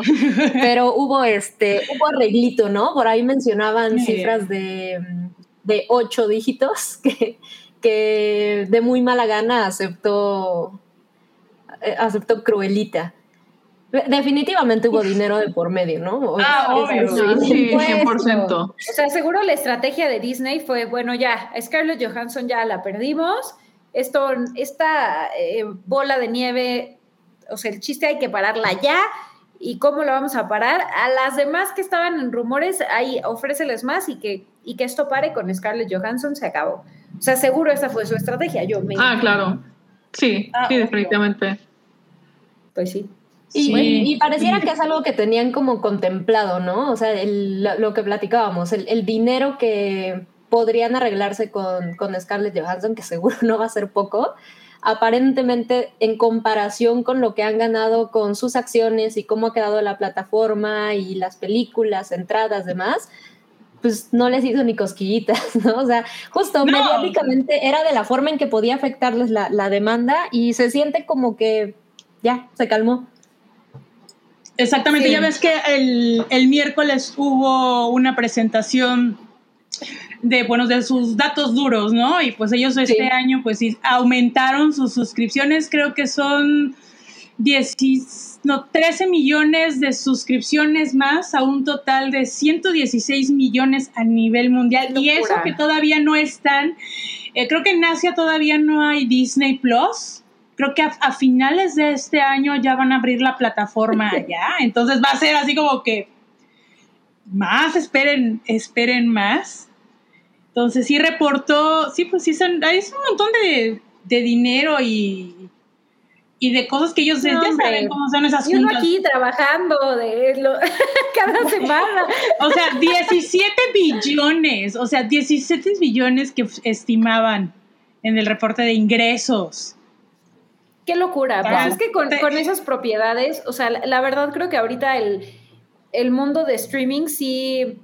Bueno, no, no, no sé, no sé qué, qué opinión tengan ustedes. Ahorita me, me la- nos la comparten a todos, pero, pero a mí me parece que Netflix, o sea, primero salió con la estrategia de todo, ¿no? O sea, tener la mayor cantidad de propiedades posibles. Y después la estrategia claramente fue a tener eh, IPs o, o como propiedades que sean de muchísimo valor en el mercado, ¿no? Entonces, competirle a un Disney Plus que tiene Star Wars, que tiene eh, las princesas de Disney, que tiene Pixar, eh, que tiene Marvel Studios y National Geographic, pues la verdad es que es, es complicado, ¿no? Entonces, eh, me, parece que, es un momento interesante en, en, la industria del streaming porque pues ahora los demás tienen que igual inventarse nuevas propiedades o agarrar como la del Señor de los Anillos, ¿no? Que viene con Amazon. Entonces, pues, este, veamos a ver qué, si alguna de pronto le, sí, pues ahí está, no hombre, pero con sus billetes se va pero, embarazada, bien feliz embarazada, ya lo confirmaron de que está embarazada. Es que para eso era la demanda, para asegurar el el futuro de. Sí, porque si no, si no funciona el matrimonio, pues ya tiene patrimonio para su bebé. La bendición. No, no, pensaría que Scarlett le batallara con eso. No, hombre, pues es de, las actrices más populares de Hollywood. O sea, por ahí decía este Cabri que le van a pagar con. No, no eran chocotorros. Bueno, los chocotorros de Dalmata. No, de Chinky Dalmata, dice Cabri. Dalmata. ¡Ay, qué rico! No, pero a Emma Stone, Emma Stone era la... Sí.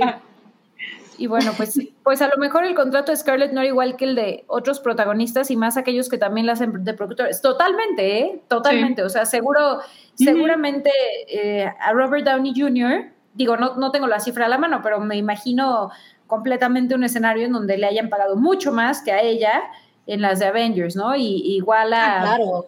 Ah, no, pero ¿saben que Robert Downey Jr., él hizo un super trato con sus abogados y Disney ¿eh? y Marvel? O sea, él de aquí dice, yo me voy, pero me voy a ir bien pagado y bien servido y chingue su madre. Sí, y ya, pues ya no Imagínate Chris Evans. ¿no? Ya no tienen que trabajar, o sea, ya. Ya, Viven de sus regalías. y pueden se pues pueden dar el lujo de escoger su trabajo. O sea, decir, hoy quiero hacer una película de arte muy conceptual y la hace, no, no se puede. Pero no se siente así. no, no, no, no, son, no son Robert Pattinson ni Daniel Radcliffe. Sí, no. Hicieron no. dinero, así hicieron muchísimo dinero cuando estaban chavitos y ahorita hacen de que lo que se les da la gana y un montón de cosas raras y... Como Daniel Radcliffe, que está en una serie que se llama Miracle Workers, en donde no sé si han ha estado circulando un video en donde él está haciendo voguing. Es, es, es, una antología. Entonces, él hace como que es un cura, un, un predicador, y predica así en medias, liguero, faja. está increíble. Lo voy a eh, buscar. o sea, la tercera, la tercera temporada eh, todavía no sale en México. La, creo que la van a traer exactamente. Bueno, es que es de TBS la serie. Uh. Está en VH, eh, no, en HBO Max de Estados Unidos, nada más la primera y la segunda temporada, porque la tercera ahorita está al aire en Estados Unidos. Pero busca esa, esa escena en YouTube y es increíble. Es, dices, wow, o sea, sí se da el lujo. O sea, ya ganó el varo que quiso, actuó en teatro. Hola, pues, pues no me dieron el papel del Elton John, pues yo me voy a hacer, me voy a draguear. Y, lo voy a y se ve que lo disfruta. Y lo van a, googleenlo, googleenlo, es muy, muy bueno. Sí, pero bueno, bueno pues también el, comentario que decían de, la diferencia en los contratos, o sea, la realidad que el drama que, había alrededor de las demandas, la lechita de Su la lechita del capitán. Es que, es que estamos viendo en, en, pantalla, porque Cabri, este, perdón que te, que te No, no, por favor, Pero Cabri dice que, que Chris Evans ganó, ganó más por su contrato en Lala pues sí les han pagado la, nota, ¿no? O sea, o sea Lala paga mejor que Disney. ¿Cuánto, pues cuánto le habrán pagado Lala? Vamos a investigar. Ay, eso, eso, es como de los momentos surreales, ahí donde se rompió la Matrix, se creó el universo para sí. ¿no? o decían por ahí Bruce Willis anunciando Tecate ahora. No, o sea, ¿qué está pasando, amigos? Pero bueno, Sam, perdón, te interrumpí. Nada, está bien. Eh, eh, justo eh, lo que a mí me ha parecido, la verdad, que la, la, postura de Disney se siente medio asshole, ¿no? Se siente como cinicona en todo este tema de... Ah, 100%. Porque ya supimos cuál fue el deal en, los contratos y, no, no, vi quién puso el comentario que decía que quizá los contratos eran distintos, pero hablando justo de este tema en donde se sentían equiparables las situaciones de, de Emma Stone y la de Scarlett Johansson, porque por eso se anticipaba que quizá demandaría y por ahí había rumor, pues sus contratos eran muy parecidos porque la película, de acuerdo con, con cómo lo habían estipulado, tendría que haberse eh, estrenado de forma exclusiva en cines y después de una pequeña ventana, entonces ya a la plataforma. Al final, pues sí, Scarlett, eh, la verdad es que me parece, me parece interesante que con todo esto, porque son rumores definitivamente, porque nadie lo ha confirmado, pero se supone que intentaron arreglarlo con ella por fuera y ella dijo que pues no, porque el dinero que le ofrecían no era lo, que ella perdió por un, por un estreno así. Y, pues parece que además sí le llegaron a, la cifra. Yo la verdad es que me inclinaría un poco a pensar que tiene que ver con la posición de Scarlett terminando ya su ciclo como Black Widow, o sea, sabiendo que en realidad ya no había más y decir, bueno, pues no hay nada que perder, ¿no? Digo, Scarlett es Scarlett, no, no, eh, eh Scar no se hizo por, eh, por Marvel, o sea, ya era un gran nombre antes. A diferencia de Emma Stone, que bueno, sí es ganadora del Oscar y lo que quieras, pero probablemente dijo, ok, ¿para qué me peleo con Disney, no? Si me van a dar, eh, no sé, 80 milloncitos o, lo que hayamos acordado fuera de la corte, pues le sigo entrando. Pero la, la híjole, yo, yo cuando vi el tema de cómo se va a estrenar Shang-Chi, la verdad es que me pareció groserón, ¿no? O sea, esta ¿Cómo se va a estrenar? Exclusiva en cines, no va a haber un. En cines, igual que Free Guy. Exacto. Eh, pero, pero Free Guy, el pedo con Free Guy es que el contrato que firmaron era con Fox, no era con Disney, fue antes de que se unieran con Disney. Entonces ya no hubo como que ese arreglo para que pudiera estrenarse en plataforma. Aquí no le hicieron la gatada, como a... Así, vamos a ser sinceros, le hicieron la gatada. Entonces... Fuertes eh, declaraciones. fuertes declaraciones. aquí somos sinceros y directos. Es la gatada. Entonces, igual es lo que estaba yo leyendo de que con los de el Shang-Li, Shang-Li Chi de Zaparo, Shang-Chi, es la película. Entonces, Salchi. Oigan, está medio. Está, también está medio feito que, pues, todas las, las películas de Disney protagonizadas por personajes asiáticos las han estrenado así exclusivamente en cines en momentos feos pandémicos y no dan la opción de que, ah, vamos a ser flexibles en cuanto a eso. Sí, no. También yo, yo creo que ahí seguro tiene, que ver como el, el, mercado, ¿no? O sea, eh, seguramente lo están viendo como negocio y dicen, a ver, esto va a pegar cañón en China, no, no hemos lanzado la plataforma, este, tenemos más oportunidad de, de, de ganarle de esta forma. ¿Creen Pero sí, que feo, es una propiedad más fuerte que Black Widow? No. Uy, no, pues es que apenas, apenas es como que yo no la conocía. Sí, es un personaje introductorio. Es como. o sea, a mí por Sí, claro, es, es, es, un origen, o sea, es una A diferencia de, de Scarlett, eh, cuya película era, sí, la primera de su personaje, pero pues sabíamos que era el cierre de, de su personaje. Pero no sé, a, mí sí me pareció que sí hay pleito con, con Disney. Se, ve que eh, para mí sí me dio esa impresión. Te peleas con Disney y no te vuelven a abrir las puertas, al menos que genuinamente hayan pues cometido un error como le pasó con James Gunn. O Exacto, si eres mujer no funciona. Y es que aquí hay un punto muy importante que siempre se nos olvida al momento de hablar de Disney, es que es casi monopolio. Entonces, completamente. Sí, o sea, si te llegas a pelear con Disney, pues sí, te puedes quedar fácilmente sin carrera. Porque aún y cuando... Salchi. Estamos viendo el póster de, de, la película de No Sanchi. La, la, primera película de Hype Studios. Ándale. Hype Studios. Pero sí, sí, Oralia, totalmente, ¿no? O sea, como que es, es un... Eh, es que sí, o sea, si Disney... no quieres tener. Ajá. O sea, y aún y cuando no hagas, o aún y cuando tu punto no sea hacer blockbusters o participar en remakes o lo que sea, o sea, no puedes cerrarte esa puerta porque también es dueña de otras productoras que igual te pueden servir, igual y no. Y, y, puedes seguir haciendo de más, ¿eh? ajá, sí, exacto, es, el, es un peligro enorme. Qué terror, sí. Pero bien Sí. por Scarlett. se quedó sola, pero, pero bien por ella. Se le Yo respeta la, el valor. Pues mira, y la seguiré amando, así que Tiene carrera antes. Tiene carrera antes y después, y va a tener carrera Claro. después de Marvel. O sea, no es una. No va a sufrir. Eh, No va a no sufrir. va a ser- además va a ser va a ser una película con Wes Art and este Hueso, Ay, con. Hueso Anderson. Pues Anderson, la segunda que hace con él. Pero la primera fue por doblaje, no actuó Sí. con Wes Anderson, Sí. entonces fue Eyes of Dog donde que prestó su voz. Entonces ahorita sí ya la vamos a ver en pantalla dirigida por el mismísimo mismísimo Wes. Estoy tan ahí. Se, se unió a, También. Con a Preston este Couch.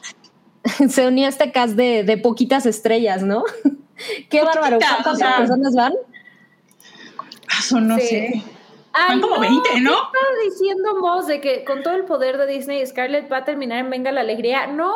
Ay, Va a ajá. terminar por levantando. Sí, por ahí alguien Que decía levante el la evento, quieren ya. llevar a, a Warner Bros. O sea, yo creo que tiene muchas opciones. O sea, al final es cierto, ¿no? O sea, Disney es, es una. eh, eh, eh, o sea, es que no quiero decir un enemigo poderoso, ¿no? Pero, pero sin duda tiene mucho poder y, y obviamente, pues pelearte con, con si, si eres actriz, pelearte con alguien como Disney, pues debe de tener muchas implicaciones, pero también hay muchas otras opciones, o sea, como bien dicen, ¿no? De, de pronto ya va a ser la nueva Poison Ivy. ¿Quién nos dice que no? En una vez así. En- en la- no va a tardar en que va a estar en alguna producción de DC, o sea, Pues sí. vas- O van a ver, podría- o sea, eh, así se va, así se mueven estas cosas. O podría de que ya con su, con su lotecito de dinero ya preparado ya podría regresar a hacer películas, dramas un poquito más este, cotidianos, cosas más chiquitas, 100%. otro tipo, experimentar un poco más con, con los géneros. Me encantaría verla en, verla en algo de ciencia ficción, horror otra vez, como, como, Uy, fue, como horror, participó en. Under, en Under the Skin. O sea, me encantaría verla retomar esas, ese tipo de películas más extrañas. y Sí, ay, pero también. O a lo mejor se lanza como director. Story, también. Rabbit también se me hizo brutal, o sea, cómo lo hizo. La, la verdad, yo creo que tiene demasiado talento Scarlett Johansson, entonces no, no nos preocupemos por ella. ¿ves? No, no va a acabar en Venga la Alegría. No, lo Pero para ya es como el ex que ya rato va a olvidar. Ajá. Mira, a mí me preocuparía más Florence Pugh, que todavía está así como que chavita y que la van a. la van a, la van a tener atorada ahí con personaje que seguiría de, Black Widow. Me preocuparían más, o sea, por ejemplo, otros actores más jóvenes que no tienen el peso como para negarle nada a Disney y que se queden ahí, o sea, y que no puedan explorar este todo su rango actoral. Sí, sí, pero mira, si, si alguien como Chris Evans, que, que la verdad es que no es súper talentoso, puede tener una carrera después de ser Capitán América, pues alguien como Florence y definitivamente Scarlett Johansson y, y Johansson y, y otras personas, pues el tema no es ese, ¿no? O sea, para mí es eh, ese, ese imperio como de Disney y Marvel que, que se creó, más bien jalaron ese tipo de nombres porque ya significan algo, ¿no? No son Tom Hiddleston o Chris Hemsworth, que de verdad fue, ok, estos güeyes habían hecho súper poquitas cosas y ahora son Thor y Loki, ¿no? Eh, Sí. aquí, aquí la es que no, no le veo tanto tema y, y sí, lo de Scarlett es relevante porque pues es un nombre bastante grande que se está enfrentando a, pues ahorita el nombre más grande en la industria como, como es Disney. Pero... Oigan, pero- es que- qué horror de foto. Hoy la producción está Santiago. con todo. Dice, dice Santiago, las películas de Wes Anderson no son de Sear- eh, Searchlight, que es de Disney Plus. ¡Oh, my God! Seguimos en lo mismo. Es como cuando descubrimos que se, y otra vez lo vuelvo a mencionar, que James Franco era el productor de la serie de Sí, sí. Disney. No, claro. Giro de tuerca, amigos. Es lo que pasa cuando existen monopolios de producción. Sí. o sí, sea, pero no, no se preocupen por, por el bienestar de Scarlett. Dudo mucho que, que sufra. Sí. Y, no. bueno, pues ya la vamos a tener en la nueva película de, de Wes Anderson con pues con el super equipo que tiende a armar Wes Anderson de, de supernombres. Bill Murray. 30 nombres. Eh, Es el Va a trabajar de nuevo con Bill Murray. Oh. Ay, qué película esa, qué belleza de película. Me, me acordé de, obvio, Perdidos en Tokio. Ahorita que decían de Bill Murray y Scarlett Johansson. Ahí estoy, ¿eh? Ahí estoy. Bueno, si, quieren ir a ver la Scarlett, va a estar grabando en España. Va a estar ahí, ya saben, Compra compren el boletito. Sí. Lleguen seis horas antes al aeropuerto porque ahora las aerolíneas a ellos personalmente hacen las pruebas COVID, no van a aceptar algunas otras. Entonces, pero bueno, y ahora pasando de Disney, pasamos a otro monopolio que se llama Star Plus, que es de Ah, no, no, es el mismo, de Disney. Seguimos en la misma. Es lo mismo, Nudo. Es lo mismo, es lo mismo, seguimos en el mismo, monopolio. pero más barato. No, pero, eh, pero está en el mismo precio. Ahora, pues ya estamos a 13 días, 10 horas, 32 minutos, 50. Y bueno, ahí ustedes saben los segundos. De que Star Plus ya esté pues, instalado en algunas.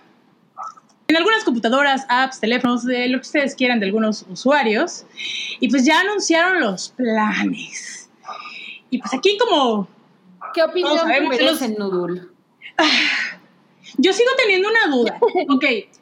Ahí va, se los voy a leer cuántos va a salir para que ustedes, si no lo han leído, tengan una Usted en idea. Muchos me dijeron, usted en casita juzgue, decida y tome la decisión más correcta, a ver cuál otra suscripción va a cancelar, si no, pues a fregar. Entonces, bueno, si ustedes tienen Disney Plus y quieren contratar Star Plus, pues les va a salir el super combo en 249 pesitos al mes. Es el precio final. Aproveche, llévelo, llévelo, que a mí como que tengo en esta duda de que yo pagué mi anualidad en cuanto me va a salir Star, que relativamente lo voy a rentar como dos meses porque nada más quiero ver dos cosas. Pero bueno, de ahí, si ustedes nada más quieren rentar Star solito, no tienen Disney, no les interesa el contenido de Disney porque dice abajo el monopolio, eh, pero pues, quiero seguir viendo mis contenidos de Fox, va a costar 109 pesitos al mes y también va a poder ver deportes de ESPN. Y si quieren pagar la anualidad, pues les va a salir solito el Star Plus en 1999 al año. Y yo digo que... eh, ay, no lo sé, Rick. No lo sé. Es que... Está caro, ¿no? Es el, el que más está caro del caro. mercado. Es el más caro. Yo me estoy quejando de Disney, que digo de Netflix por sus 196 pesos, son dos televisiones, ¿no? Pero sí se me hace, se me hace caro. No están lanzando ninguna promoción porque ya sabemos que Disney eh, es muy codo. Sí, sí, ya sabemos, aquí la producción dice, pero van a tener deportes. Sí, pero a mí no me gustan los deportes. Y hay mucha gente que estuve viendo en Twitter y preguntando, ya saben, al community manager que no tiene ni pe idea de cómo es esto. Eh, oye, y si yo nada más quiero ver mis películas y mis series y no quiero ver ESPN, ¿puede ser otro precio? Obviamente, como en WhatsApp, dos palomitas azules y no hay respuesta. Eh, pero, sí se hace Como, como en la taquería. Co- Con, verdurita, Ajá. con piña, sin piña. sin piña, o sea, no es al gusto, es como lo que quieran. Sí, sí está muy atractivo que tenga ESPN Nudul. O sea, A mí- porque Ah, para la Mira, gente que les gusten los deportes. a mí, Digo, a me, vale- no me pero... podría importar menos tener ESPN, pero la verdad es que sí es el hueco en los servicios de streaming. O sea, la razón por la cual muchas personas siguen pagando televisión Claro. cable es justamente por ver los deportes. Entonces, la neta es que sí, es, sí puede ser atractivo esto. Eh, y aparte de eso, Los Simpson, ¿no? O sea, yo sí, este, hay muchos episodios que no he visto y muchas referencias que me dan risa y, y pues no sé, de pronto está padre revivir eso. Ahora, lo que sí, pues es háganos un paquete más económico, no digo ya si se puede pedir, la neta. No, Ya, yo, es que es que decían, por regresando- ej- A ver, sí, sí, este, Sam. No, perdón, Udul, di. No, es que, por ejemplo, a mí mi duda es, eh, y como se los dije al principio, yo pagué una anualidad y sí me interesa por lo menos tres meses, o sea, tres meses, porque quiero ver las chingadas 10 temporadas de Bob's Burgers. Burger. Si no la han visto, por favor, véanla. Tal vez es un humor ¿Va a estar muy inmenso. Sí, va a estar en Stars porque es de Fox. Y también quiero ver What, You Do, eh, What We Do in the Shadows, quiero ver este Strain, quiero ver este Reservation Dogs, que es la nueva eh, serie de Taika. Waititi. O sea, hay muchas cosas que sí quiero ver, pero no me convence pagar 249 pesos cuando pues tengo otros contenidos que HBO Max no es por nada, pero también lo está, lo está dando. Y ¿Se acuerdan esa, esa época en donde todos decíamos, no, qué bueno que existe el streaming porque ya no voy a pagar la locura que pagaba con la televisión?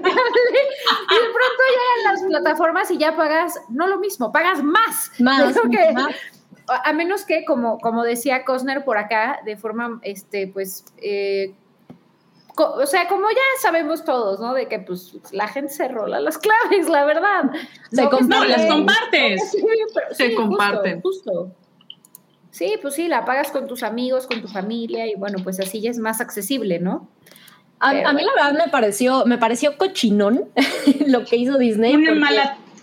ESPN debía de haber llegado con Disney, o sea, que, que, se la guardaran para sacar Star Plus porque sabían que es la carta fuerte, sobre todo en Latinoamérica. O sea, yo definitivamente, por ejemplo, una de las razones por las que sigo pagando televisión es los Oscar, porque no hay otro lugar donde verlo realmente, y la NFL, y, y que venga algo como ESPN, donde vas a poder ver las ligas eh, más importantes y los torneos y, y cosas que, por ejemplo, o sea, recordemos que en México hay torneos que si no los ves por Sky, no hay forma de ver esos torneos en, en México. Entonces, Total, por supuesto que de ahí se están agarrando para decir, pues sí somos el más caro, pero no te apures, no te apures. Contrata Disney y no te sale tan caro. Es el paquete. O sea, la realidad es que la, la, eh, mm, la idea desde un principio para estos güeyes fue, vamos a llevar Disney. No pudieron salir a la par, pero es vamos a llevar Disney. Disney no llegó ni con los Simpsons, ni con ESPN, ni con nada de lo de Fox que esperábamos.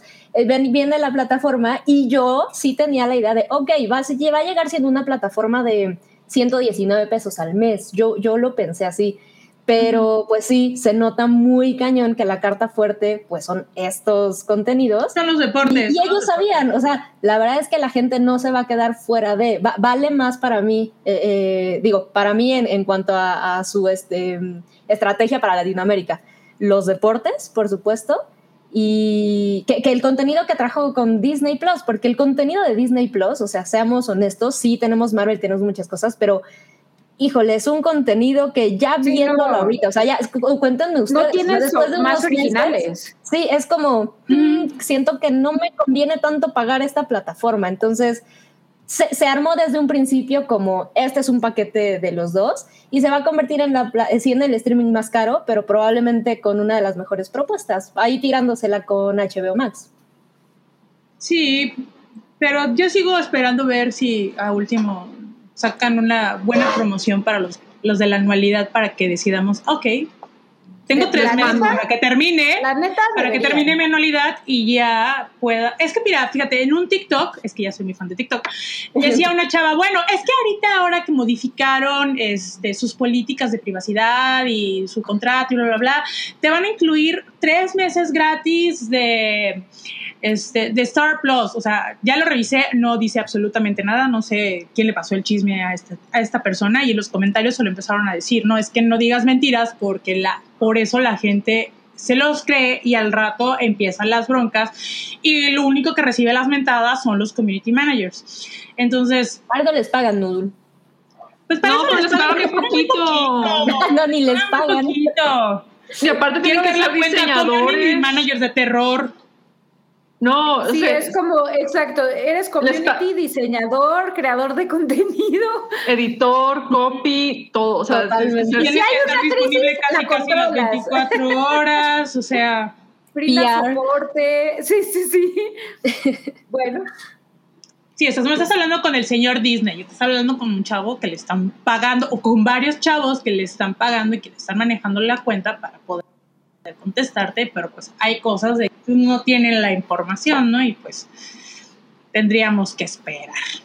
Y mira, justo eh, eh, por ahí comentan, es, pues viene Messi con, con, con su firma en, eh, en el Saint Germain y pues adivinen dónde la vamos a poder ver en la liga francesa. Es, está bastante Y bien es bien. pensado, o sea, es No, es una estrategia, es la estrategia que está, digo, por ahí bien, pero para mi bolsillo, no. O sea, ¿tú No, no le pues vas a entrar, Noodle?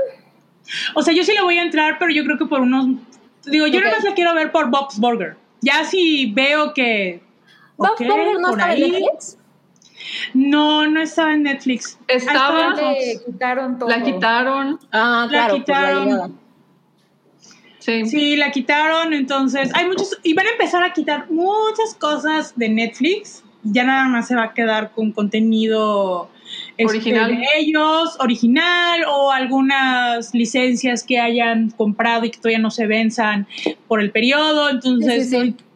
se van a, van a ir eliminando cosas, ¿eh?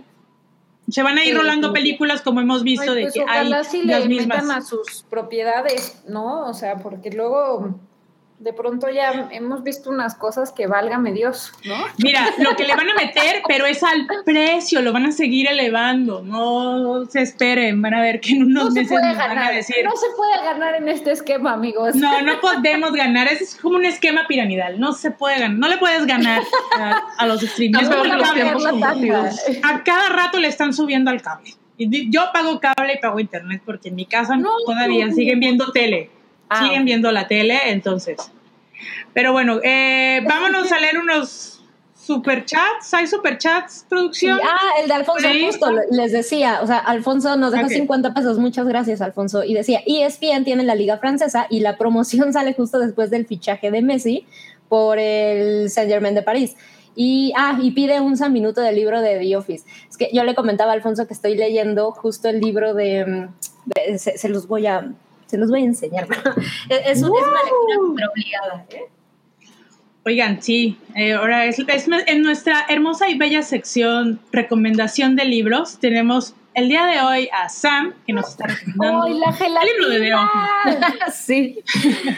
Sí, me, me regalaron este. Eh, se- seguro quienes, quienes estén como al pendiente, la verdad es que hubo mucho ruido en, en redes porque salió, me parece que el año pasado este libro. Y pues en realidad habla tal cual de, de la serie, de cómo se creó. Eh, Andy Green, él escribe, creo que para Rolling Stone, y es muy fan, eh, escribía en, en la sección de televisión y él es súper fan de la serie. Y este libro en realidad se siente, sí como, como un, un, un anecdotario y, y- y- y también una cosa muy técnica de cómo se hizo, se hizo la serie. Pero la cantidad de datos, entrevistas y demás que tiene es, es una joya. O sea, incluso aprendes muchísimo. Eh, pa- para quienes somos muy fans de, de The Office, que la mayoría no somos muy fans de, de la original, que es la británica, pues es, es una serie que se vio muy superada por el remake eh, americano. Eh, aprendes un chingo de la serie original y de cómo fue el proceso creativo y las cosas que pasó Ricky Gervais para hacer la serie y de dónde viene y está bien bien interesante. Trae este trae fotos trae anécdotas trae artículos trae entrevistas. Es una cosa maravillosa. Sí eh, si lo quieren disfrutar súper súper súper mucho más es una joya irlo leyendo y rever The Office otra vez está está maravilloso Oye, Sam, dicen que dónde lo compras y yo también quiero, En Amazon. quiero saber. Ándale. no, pues, 300 y cachito, 300, 400 pesos en Amazon. En el Amazon, amigos, haciendo más rico a Jeff A Bezos. besos. Para que pueda ser más grande y más poderoso su ah, cosa esa, su nave espacial. que Se pueda ir ahora sí más, más arribita de la fregada. más Come on, padre de toda Sí. Como en Jeffrey. Adiós. A ver, Nada. hay, hay otro super chat. ¿Quién lo gusta leer? Clau, Clau. Sí, dale, Dora- este, nos deja 50 pesitos, muchas gracias, y, pregun- y pide otro Dorama Minuto que sea sobre la serie llamada Navillera. Navillera. Ok, este es otro K-drama, es breve, son de dos episodios y básicamente se centra en el. Es un personaje de la tercera edad que es su sueño de toda la vida quiso ser bailarín. Pero por la situación de Corea, cuando él estaba creciendo, pues era la guerra, familias machistas, nunca pudo realizar su sueño. Entonces, a la par conoce a un bailarín de veintitantos años que igual él empezó tarde a bailar y el entrenador los pone a entrenar juntos. Él porque va a entrar a una a una este a una compañía de danza en si no mal recuerdo es en Rusia y pues el señor así eh, se lo desaniman, luego se anima, pero tiene un twist bien bonito y el mensaje de la, de la historia es de que nunca dejas de cumplir tus sueños. Pero es, es una chilladera casi en los últimos episodios por el plot del el plot twist. Dices, ¡ay no! Yo sí me identifiqué mucho por un problema familiar. Bueno, no es tan así, pero dice, te da la posibilidad de qué pasaría así. Y dices, ay, sí, sí me llegó mucho en ese momento. Entonces sí la, sí la recomiendo. No, entonces, en doramas, ¿eh? No muchos, pero cuando me animo, me voy así como hilo de media. Dos días intensos. No, okay. güey. Other, other, other. Bueno, tenemos otro super chat. Tenemos otro A super ver. chat, chicas. Cosner manda 20 pesitos. Muchas gracias, Cosner. Hype a minutos Gracias. sobre opinión del trailer de Star Wars Visions. ¿Quién lo vio? Son de los cortos. Yo más o menos lo vi. Yo no. Y yo sí estoy muy ahí por las animaciones de, lo, eh, de las compañías japonesas. Se ve bastante, bastante interesante las propuestas. No Sí, sé, alguien me más, no llama Sam. mucho la atención que justo, si, si ya estamos en esto del, eh, del monopolio y Disney y todo y franquicias y no nos dan cosas nuevas, la realidad es que dentro de todo lo que pudieran haber hecho, que exploren más allá del universo ya conocido de Star Wars. Eh, entre lo que han hecho muy bien aparentemente, yo no soy seguidora, pero con The Bad Batch y Clone Wars, etcétera, etcétera, o sea que parece que el universo expandido de Star Wars en animación funciona súper bien. La verdad es que esta, esta otra propuesta que se siente como una especie de Love, Dead and Robots, pero dentro del universo de Star Wars y con creadores completamente, eh, con una visión asiática detrás, que no sé si todos son japoneses, pero, pero Sí, la idea. ¿no? todos, todos. Que se vea como, como anime y las historias son así y exploremos más personajes, a mí me parece una cosa genial. Y se los digo yo como alguien eh, súper pseudo fan de Star Wars, que amo la trilogía original, pero es que me cuesta mucho trabajo todo lo demás de Star Wars. O sea, no, sí, sí lo disfruto, pero, pero no, no, soy, no estoy súper ahí. Eh, de Bad Batch definitivamente no le entré, pero esta en particular, la verdad es que me, me entusiasma mucho. Creo que al menos podemos ver eh, propuestas interesantes de pues otros directores, otros escritores, otros animadores, que, que visualmente se vea distinto, pues es una ventaja. Además el universo de Star Wars da para un montón. Ahí vamos Sí. a estar. Pues sí. La verdad que sí. Y entra, creo que lo del canon, pues ya sabes si es canon, no es canon, entonces entran de, están dentro del canon, entonces creo que sí valdría muchísimo la pena para las personas que son fans y las que no son fans, pero son fans de la animación japonesa, creo que será un buen momento para entrarle. Y bueno, vamos a pasar para la siguiente chismecita, chavas. Esto es, ya saben, nosotros seguimos eh, al- muy de cerca Vale. lo que está Túmbale. pasando con Britney Spears. Ay, no, Al Dios. parecer ya empezamos, ya empezamos a ver una luz en el camino. Y ahora con la novedad de, pues en estas dos semanas que pasó, ahora el papá de Britney Spears ya, pues como quien dice, ya metió sus documentos y su tía está empezando a hacer su trámite, pues para no estar detrás del de todo este desmadre de Britney Spears, o sea, del conserva- conservatorship, no, esa cosa. Estoy, perdón, pero es que lo tengo que decir. Estamos viendo una imagen de Britney Spears con el cabello como güerito arriba del hombro y junto a su papá. Y Cabri dice, ¿qué hace He-Man con el papá de No. He-Man. Y ahorita viene el consejo de He-Man al final. O sea, hoy Cabri está, No, pero hombre, de sí, verdad, los comentarios de Cabri han andado. Hoy fire, está, pero on fire. Saludos a Cabri. Pero fuera de eso, pues, no, no sé, o sea, me parece que eh, el abuso del papá de Britney, podemos decir que está claro, ¿no? O sea, no, no, no está como que eh, muy eh, en disputa. Habiendo dicho eso, siguen el mismo esquema, entonces, no Exacto. sé qué, qué tanto se puede decir que ya Free Y Britney. es más, sale el papá, pero le van a asignar otro cuidador. Entonces va a terminar, o sea, va a salir. cabeza puede Ajá. ser la, la desgraciada esta de la película de Netflix Ajá. que, que se Sí. llama eh, Rosamund Pike, o sea, en mi cabeza puede ser ella, entonces no sé, no sé, amigos. No Sí, yo tampoco lo veo. Todos o sea, seguimos temiendo, ¿ves? pero es que mientras se resuelve todo en, en el juicio, o sea, digamos, es un, es un gran paso. Ya el papá ya va a decir, bueno, pues, ¿quieren que me vaya? Pues me voy. ¿No me quieren? Pues me largo. Pero pues todavía sigue ese, sigue ese largo proceso de que pues realmente se le regrese pues su libertad eh, a Britney, ¿no? Como todos. Pero y por otro lado, de largo. resultado de la presión pública, Totalmente. no del proceso legal. Entonces, no, digo, es muy totalmente. bien por los fans, pero, pero al final el sistema legal sigue estando absolutamente, o sea, disfuncional. Entonces, No, y aparte ahí, ¿cuántos, ¿cuánta lanita se habrá sacado para decir, sabes qué, sí salgo, Ah. pero dame tanto? No, no se me hace no, tan... no, No, Sí, se todo, me hace todo que... es business. Sí, o sea, no se me hace que de, de la nada de- le, le haya brotado la conciencia y haya dicho de que, ay, es que sí he sido bien culero, déjame me salgo.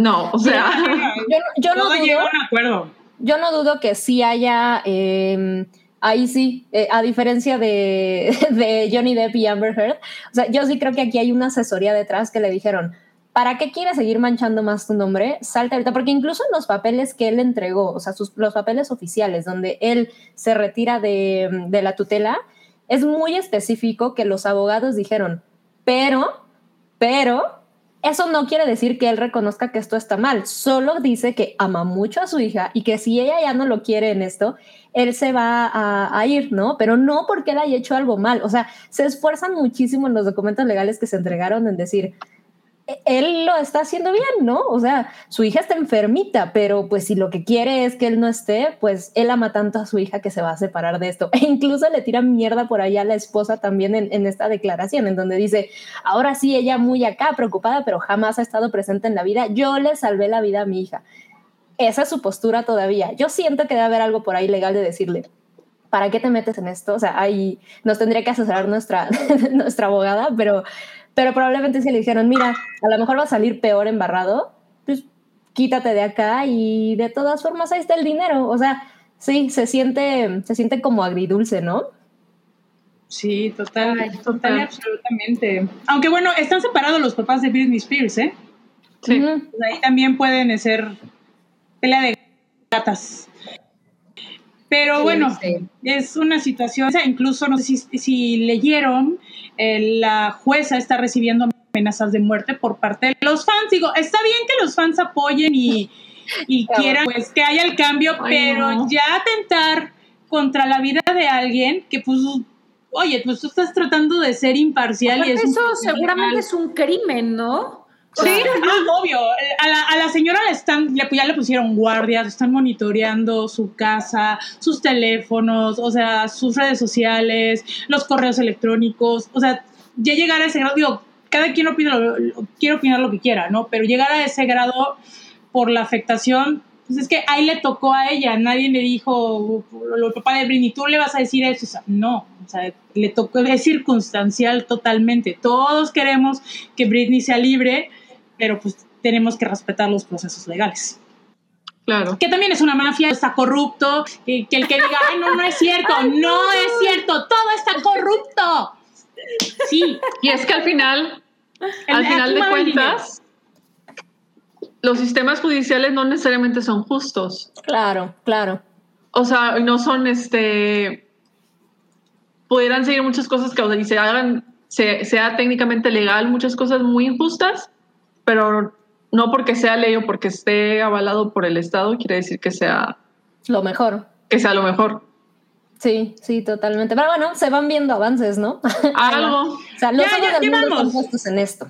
Ahí va. ya, a ver, y ya luego, pues, ya nos, luego nos irá updateando Yo Britney sigo Spears poco a esperando poquito. el precedente que esto va a marcar, ¿eh? Pero Sí, Yo eso- también. eso Sí, no, va, va, va a marcar un precedente absolutamente para futuros Ojalá. abusos. ojalá. Y eso también se aplique en, en Corea, porque pues también hay abusos con pobres chavitos por parte de sus compañías, que bueno, ese ya es otro tema sí. que luego hablaremos. 10 añitos que salgan los documentales, qué miedo. Sí, sí, va. No, ya hay, ya hay documentales, ¿eh? Pero Oigan, ya que salga por ahí algo más truculento, ¿Qué a ver, No, ¿qué pues pasó? estaba pensando qué tal si, vemos- si nos ponemos de meta a ver algo más, este, igual y para otro, para otra plática de que oigan, vamos a ver, buscar los documentales, los vemos y los comentamos para también poder opinar Ahí de eso. va. ¿El Sí, K-pop? hay, hay que empezar a... los compromisos online. Es que siento que así como que de Corea hay un montón, hay un montón, montón de contenido para muchísimas cosas y siento que así como que por el éxito que tiene el K-pop, ya es así como que momento de que, oigan, pues ya no podemos seguir así como que sordeando de que no existe, ¿saben? Es como que... Claro. Eh, Ya, Tenemos es, que ya es algo que se- todo el mundo, Ajá. este es un secreto a voces y que muchos Sí. han hablado y que mu- hay mucha gente que se ha suicidado por eso, por la presión. ay, qué horror. Sí, esta es muy denso, pero como dice Oralia, vamos a buscar esos documentales, los vemos, hacemos la tarea y los comentamos y los recordamos aquí Ahí en la para que a usted, amiguito que está en casa, no le pase a sus hijos, a usted mismo. Vamos. Y ahora foto de perrito. Y ahora foto- Aquí es donde sacamos. ahora vamos a, vamos a- y ahora vamos a, ya, ya estamos Y ahora lo que todos esperaron. Lo que todos de esperaron. esto es algo súper bonito y ya, pues ¿Súper ustedes serio? ubican a Pandemio. Lo amo, lo esta amo, amo Pandemia. Me encantaría que, que hubiera pandemia en toda la República Mexicana, pero pues no es exclusivamente de, de la Ciudad No, de que México. hubiera y- Pandemia y en todo el mundo, Nudul. Sí, justo que no, hubiera pandemio, pero pandemio, pandemio, pandemio, pandemio, la, la pandemia. Pandemia y dije, no, no, No, ya, pandemia. por favor. Tengo que articular mejor. Pero bueno, pandemia. Bueno, eh, alguien eh, subió en Twitter eh, un tweet, redundancia, que en TV Asahi, en- de allá de, en, en Japón, y que le hicieron una notita sobre pandemia en una sección que se llama El mundo luchando contra el COVID. ¿Alguien vio este clip? Está, está terrible. no sé cómo Está sentirme. increíble. México, no, México mágico, nunca me falles. Sí, no, no, no, está muy Es cañón. Mira, esto es mejor que, que los mexicanos orinándose en las calles, en las Olimpiadas o en los mundiales. O sea, No, por definitivamente. Bueno, pero es que tú escuchas la narración panda, por favor. O sea, Ajá. Es que escuchas tan solemne que dice, bueno, la gente que está, mientras está esperando la vacuna, llega una, Y llega una persona vestida de panda llamada Pandemio para alegrarles el momento. No, pues es que lo dicen muy serio y dices, ah, pero te da ternura. que es, es lindo. Y ya después hace así bailando un tema de The Weeknd. Bien, sensual, se quita la, el chaleco. Digo, ay, me la que verdad Pandemio es que sí, sea a nivel nacional. Yo quiero ver a Pandemio a la hora de que Es me de las poquitas cosas que han pasado en Twitter últimamente que dices, qué, qué divino, qué cosa tan increíble. Este, gracias, gracias por este momento del panda. O sea, y que, y que lo entrevisten y le pongan como, como su, eh, ya saben, el, el letrerito de es pandemio. O sea, me- me parece maravilloso, el mejor personaje que hemos tenido desde. Perdón, pero sí es mejor que Susana, lo siento. pero, pero ya este- se van a enfrentar, Mubli. Ajá, Sí, un face a off. ver, Lo que, ¿qué tal? o le, leí una teoría de conspiración que decía que en realidad Pandemio está, es Susana, que se cambió de forma para poder. Ah, Le cayó agua fría. Le cayó agua fría. Porque nadie escucha. Ay, pero aparte, ¿no les parece maravilloso que, o sea, las botargas como que no tienen ningún sentido? O sea, como que son parte de esta campaña que va a haber de- del gobierno de la Ciudad de México, pero es como un Charlie Brown que, o sea, que se encontraron ahí, luego Sí. el panda que pues, pero no, ponle el chaleco y, o sea, como, como que eso Sí, también está súper random. Ese Ajá. chaquito, Pero, ¿sabes qué? Yo, yo creo que se están copiando un poco de la estrategia en Japón, de que ya es que en todas las ciudades, en todos los distritos tienen una... Es, eh, cuidado con ese perro. Tienen, a, tienen a su botarga, no te preocupes, tienen a, tienen a su botarga distintiva, ¿no? A, a- eh, hasta la compañía que vende, no sé, tamales. Bueno, no venden tamales en Japón, ¿no? Supongamos que aquí, no sé, el Lala tenga su botarga, bueno, si tiene su botarga, o no sé, el de la basura también tenga su botarga. Digo, es una cosa bastante interesante, pero el- es una estrategia que les está funcionando.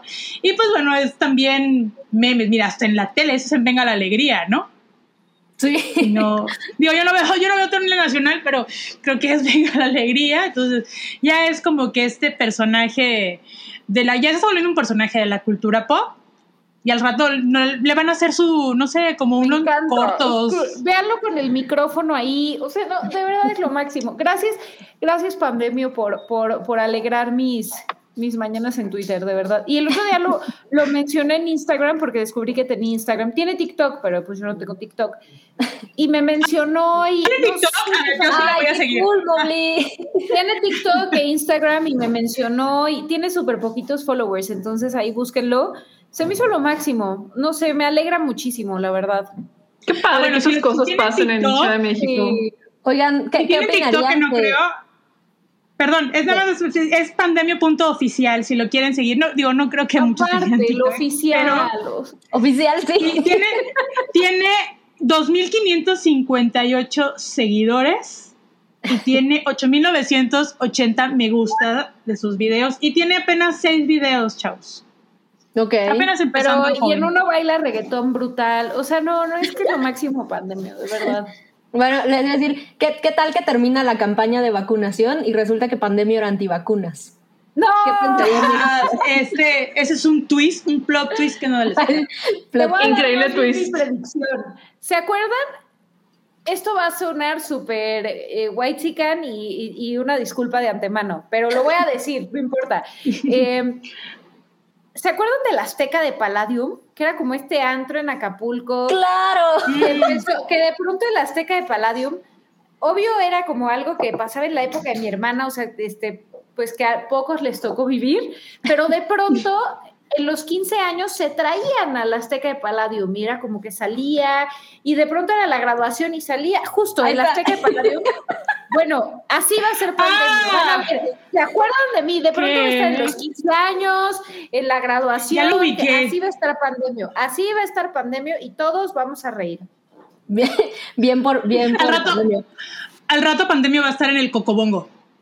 Exacto, sí, sí, sí. Va a dejar de ser, va a dejar de ser servidor de, de- o cómo se llama, servidor público y va a pasar a ser este. Va a ir a ganar dólares allá en Cancún.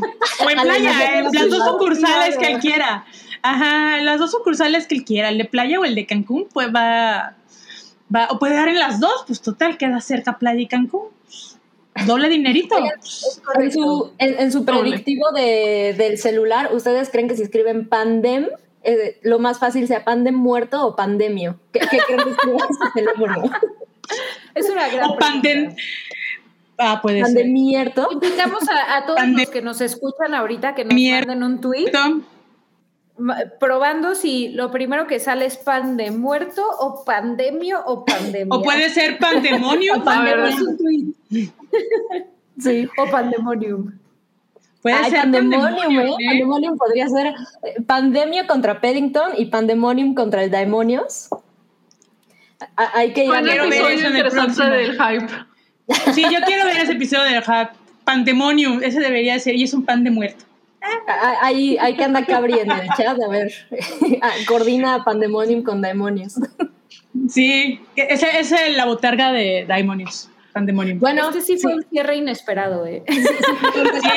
en, en Instagram Mobly hay que decirle que si no quiere echarse una colaboración con el Paddington. A ver si nos Ay, contesta. sería Oye, sí, vamos, vamos a hacer la, que Mobley sea el RP para los chicos Oye, del Hype y que ahorita que, no participen. cobra.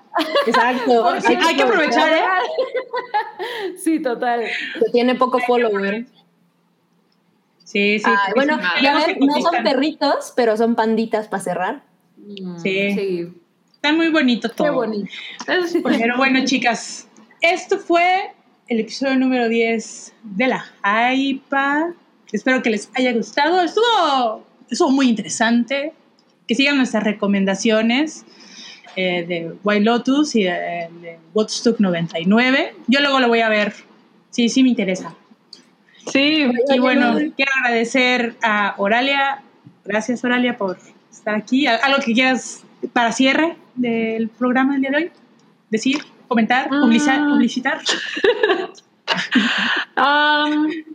Pues no, todo tranquilo.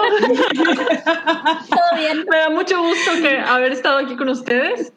Eh, y ya quiero que sea próximos dos martes para verlas otra vez y poder Sí. platicar a gusto Yes. Y coordinarnos otra vez. y coordinarnos, sí. Creo que esto debería ser de que más regular porque sí está, estuvo bien bonito de que vernos de que coordinada. Sí. Me encanta. Me encanta la idea. Fabuloso. Sam, muchas gracias. A lo que quieras comentar ya como cierre. No, yo, yo voy a aplicar este como el profesor Brinco, como me desconecté para White Lotus, va a llegar como, oigan, ya hablaron de White Lotus. a mí me gustó cuando... A mí me gustó cuando... me está gustando, me está gustando. Ya lo platicaremos después.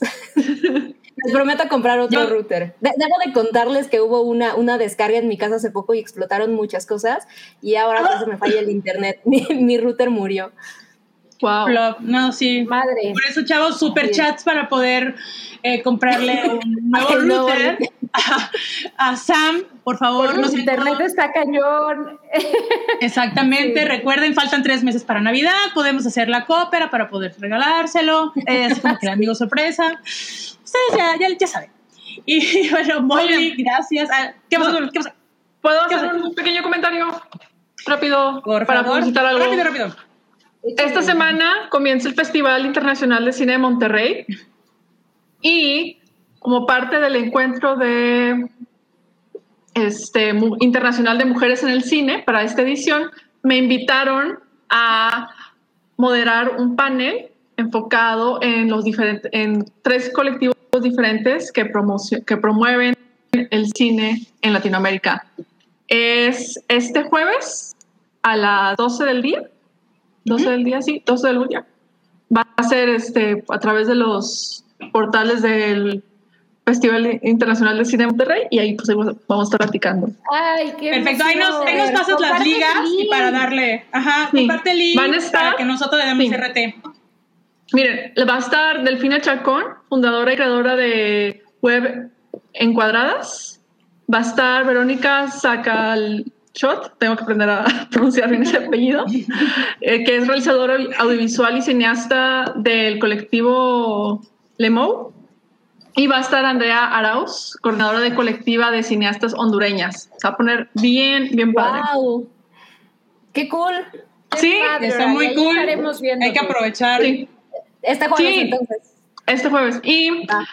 la dinámica de este festival va a ser en línea otra vez. Va, se va, se va a seguir la genial estrategia que no ningún otro que muy pocos festivales internacionales quieren hacer, que es tener películas en streaming. Este van a estar por Filming Latino y por Cinepolis Click. Ah, perfecto. ajá, entonces literal cualquiera de nosotras en todo el, todo el país podemos ver estas películas. Va a estar chido el siglo. Y si necesitan más eh, ¿Información? El país invitado este año es Italia. Ah, ok. Entonces, Noodle va a estar. Uh, no, pues sí. Sí. ¿Me repites las fechas para el- porque no es del 16, me dijiste? es del 16 al. O sea, técnicamente ya empezó. Al 29 de agosto. Pero la película inaugural creo que es. Sí, es el miércoles. Miércoles o jueves. Mañana. O sea, mañana, sí. Ok, ok. Ok. Ahí damos Perfecto, sí, el- pero Ahí vamos Ahí estaremos, nos nada más te encargamos que nos pases las ligas y nosotros nos Sí. encargamos de darle el bonito y muy amable y Bello Ricky. muy bien eh, ah, bello retweet. El retweet. Bueno, Mobley, algo que nos No, quieras decir ya para cerrar. No, pues gracias a todos ustedes que se conectaron, a los que mandaron super chat, a los que mandaron mensajes en el sótano del Titanic. Mil, mil gracias. Ya saben que para nosotros es un gusto compartir con ustedes esta noche de martes. Y, y bueno, pues mándenos ahí sus comentarios de uno, ¿qué le sale primero con el auto, ¿cómo se llama? Pre- ¿Predictor? ¿El predictivo? Texto, pre- Ajá. texto predictivo. Exacto, eh, si le sale pandemio, pandemonium, pandemia o pan de muerto. muerto. Pan de muerto. No, y compártanos también qué, qué opinaron de White Lotus y de Woodstock. Este, y bueno, pues gracias a todos. Un abrazo a todas. Miss, Miss Noodle, ¿Qué pasó? A ver, Sam. yo, yo, yo, yo quiero saber, uno, si Mobley ya le puso nombre a su perrito, y dos, si no, te propongo Poundemio. De hecho, se llama Paul. Es- eh, sí, tiene varias personalidades. Uno es como Sir Paul cuando se porta bien. Otro es RuPaul cuando está de desmadroso. eh, Oh my God. Polanca. Yes, Queen. Cuando me siento yo Lorelai es Polanca, este, pero sí se llama Paul. Y, y- y bueno, ya ahorita lo sacaron a pasear porque estaba friegue y friegue. A ver, se está No. portando medio mal. Ay. Tenemos días buenos y días malos, pero ahí vamos. Es a poco, como los niños. Sí. Ya, pues ya, ya después estará aquí a cuadro contigo, bien educadito, con su bañito. Si ustedes quieren ver las fotos que luego sube Mobley de Paul, la pueden seguir también. Creo que le cortaste el pelo, ¿no? Es correcto. La Te queda muy bien. Se lo voy a tener y, y lo voy a rapar pronto eh, porque ya tiene muchas rastas, entonces pues ahí les comparto foto. A ver si nos ve como una rata. Ay, ay, luego te recomiendo un cepillo, es súper fabuloso para que lo puedas peinar y así le puedas evitar que les, le estén cortando el pelo a cada rato. Ay, En la sección de recomendaciones. En la región de recomendación no lo tengo a la mano, Sí. pero y luego te lo, te lo paso. Y bueno, yo soy... Eso sí. Y entonces yo soy Nudo, les quiero agradecer mucho su presencia el día de hoy. Pues los quiero, los quiero mucho, ya saben, a, a todas y a todes. Y pues yo nada más voy a promocionar de que estoy haciendo Noodle reseñas en TikTok, en YouTube y en Instagram. Ahí aparecen, apenas llevo siete. Ese es mi pequeño comercial. Y yo lo hago porque Oh. pues, es mi pequeña afición. No tengo muchos followers, chidas, ni muchos ¿eh? likes, pero pues ahí vamos. Es, es una distracción, es, es terapia. Lo tomo como terapia porque ya, ya sabes, segundo año y no me quiero volver a deprimir, así que. Y es para retomar cosas que ya tenía muy olvidadas. Y también recuerden, hoy es martes de Pregúntale a Noodle en Instagram. Ahí por si quieren ir a preguntarme en, Insta, valga la redundancia, pueden encontrar como Noodle. Y bueno, ya nos vamos porque según el programa iba a durar hora y media y nos robamos media hora además. Así que ya estamos viendo la cara del productor. Entonces les queremos volver a agradecer mil gramos en los siguientes, do- en dos martes. Recuerden el mar, el, el jueves, el jueves, martes. Los El viejos jueves borrachos. hay hype a los viejos borrachos que los queremos y los amamos mucho. Y ya saben, todo, consuman todo el contenido que produce el hype y que está en el Patreon y que también lo pueden adquirir mediante la suscripción de YouTube. Pues esto fue todo, chicas. Les mando un beso. Cuídense, linda noche. Nos vemos noche. martes. Bye. Bye. La Hypa es parte de la familia de podcast del Hype. Obtén contenido exclusivo en patreon.com, diagonal el Hype.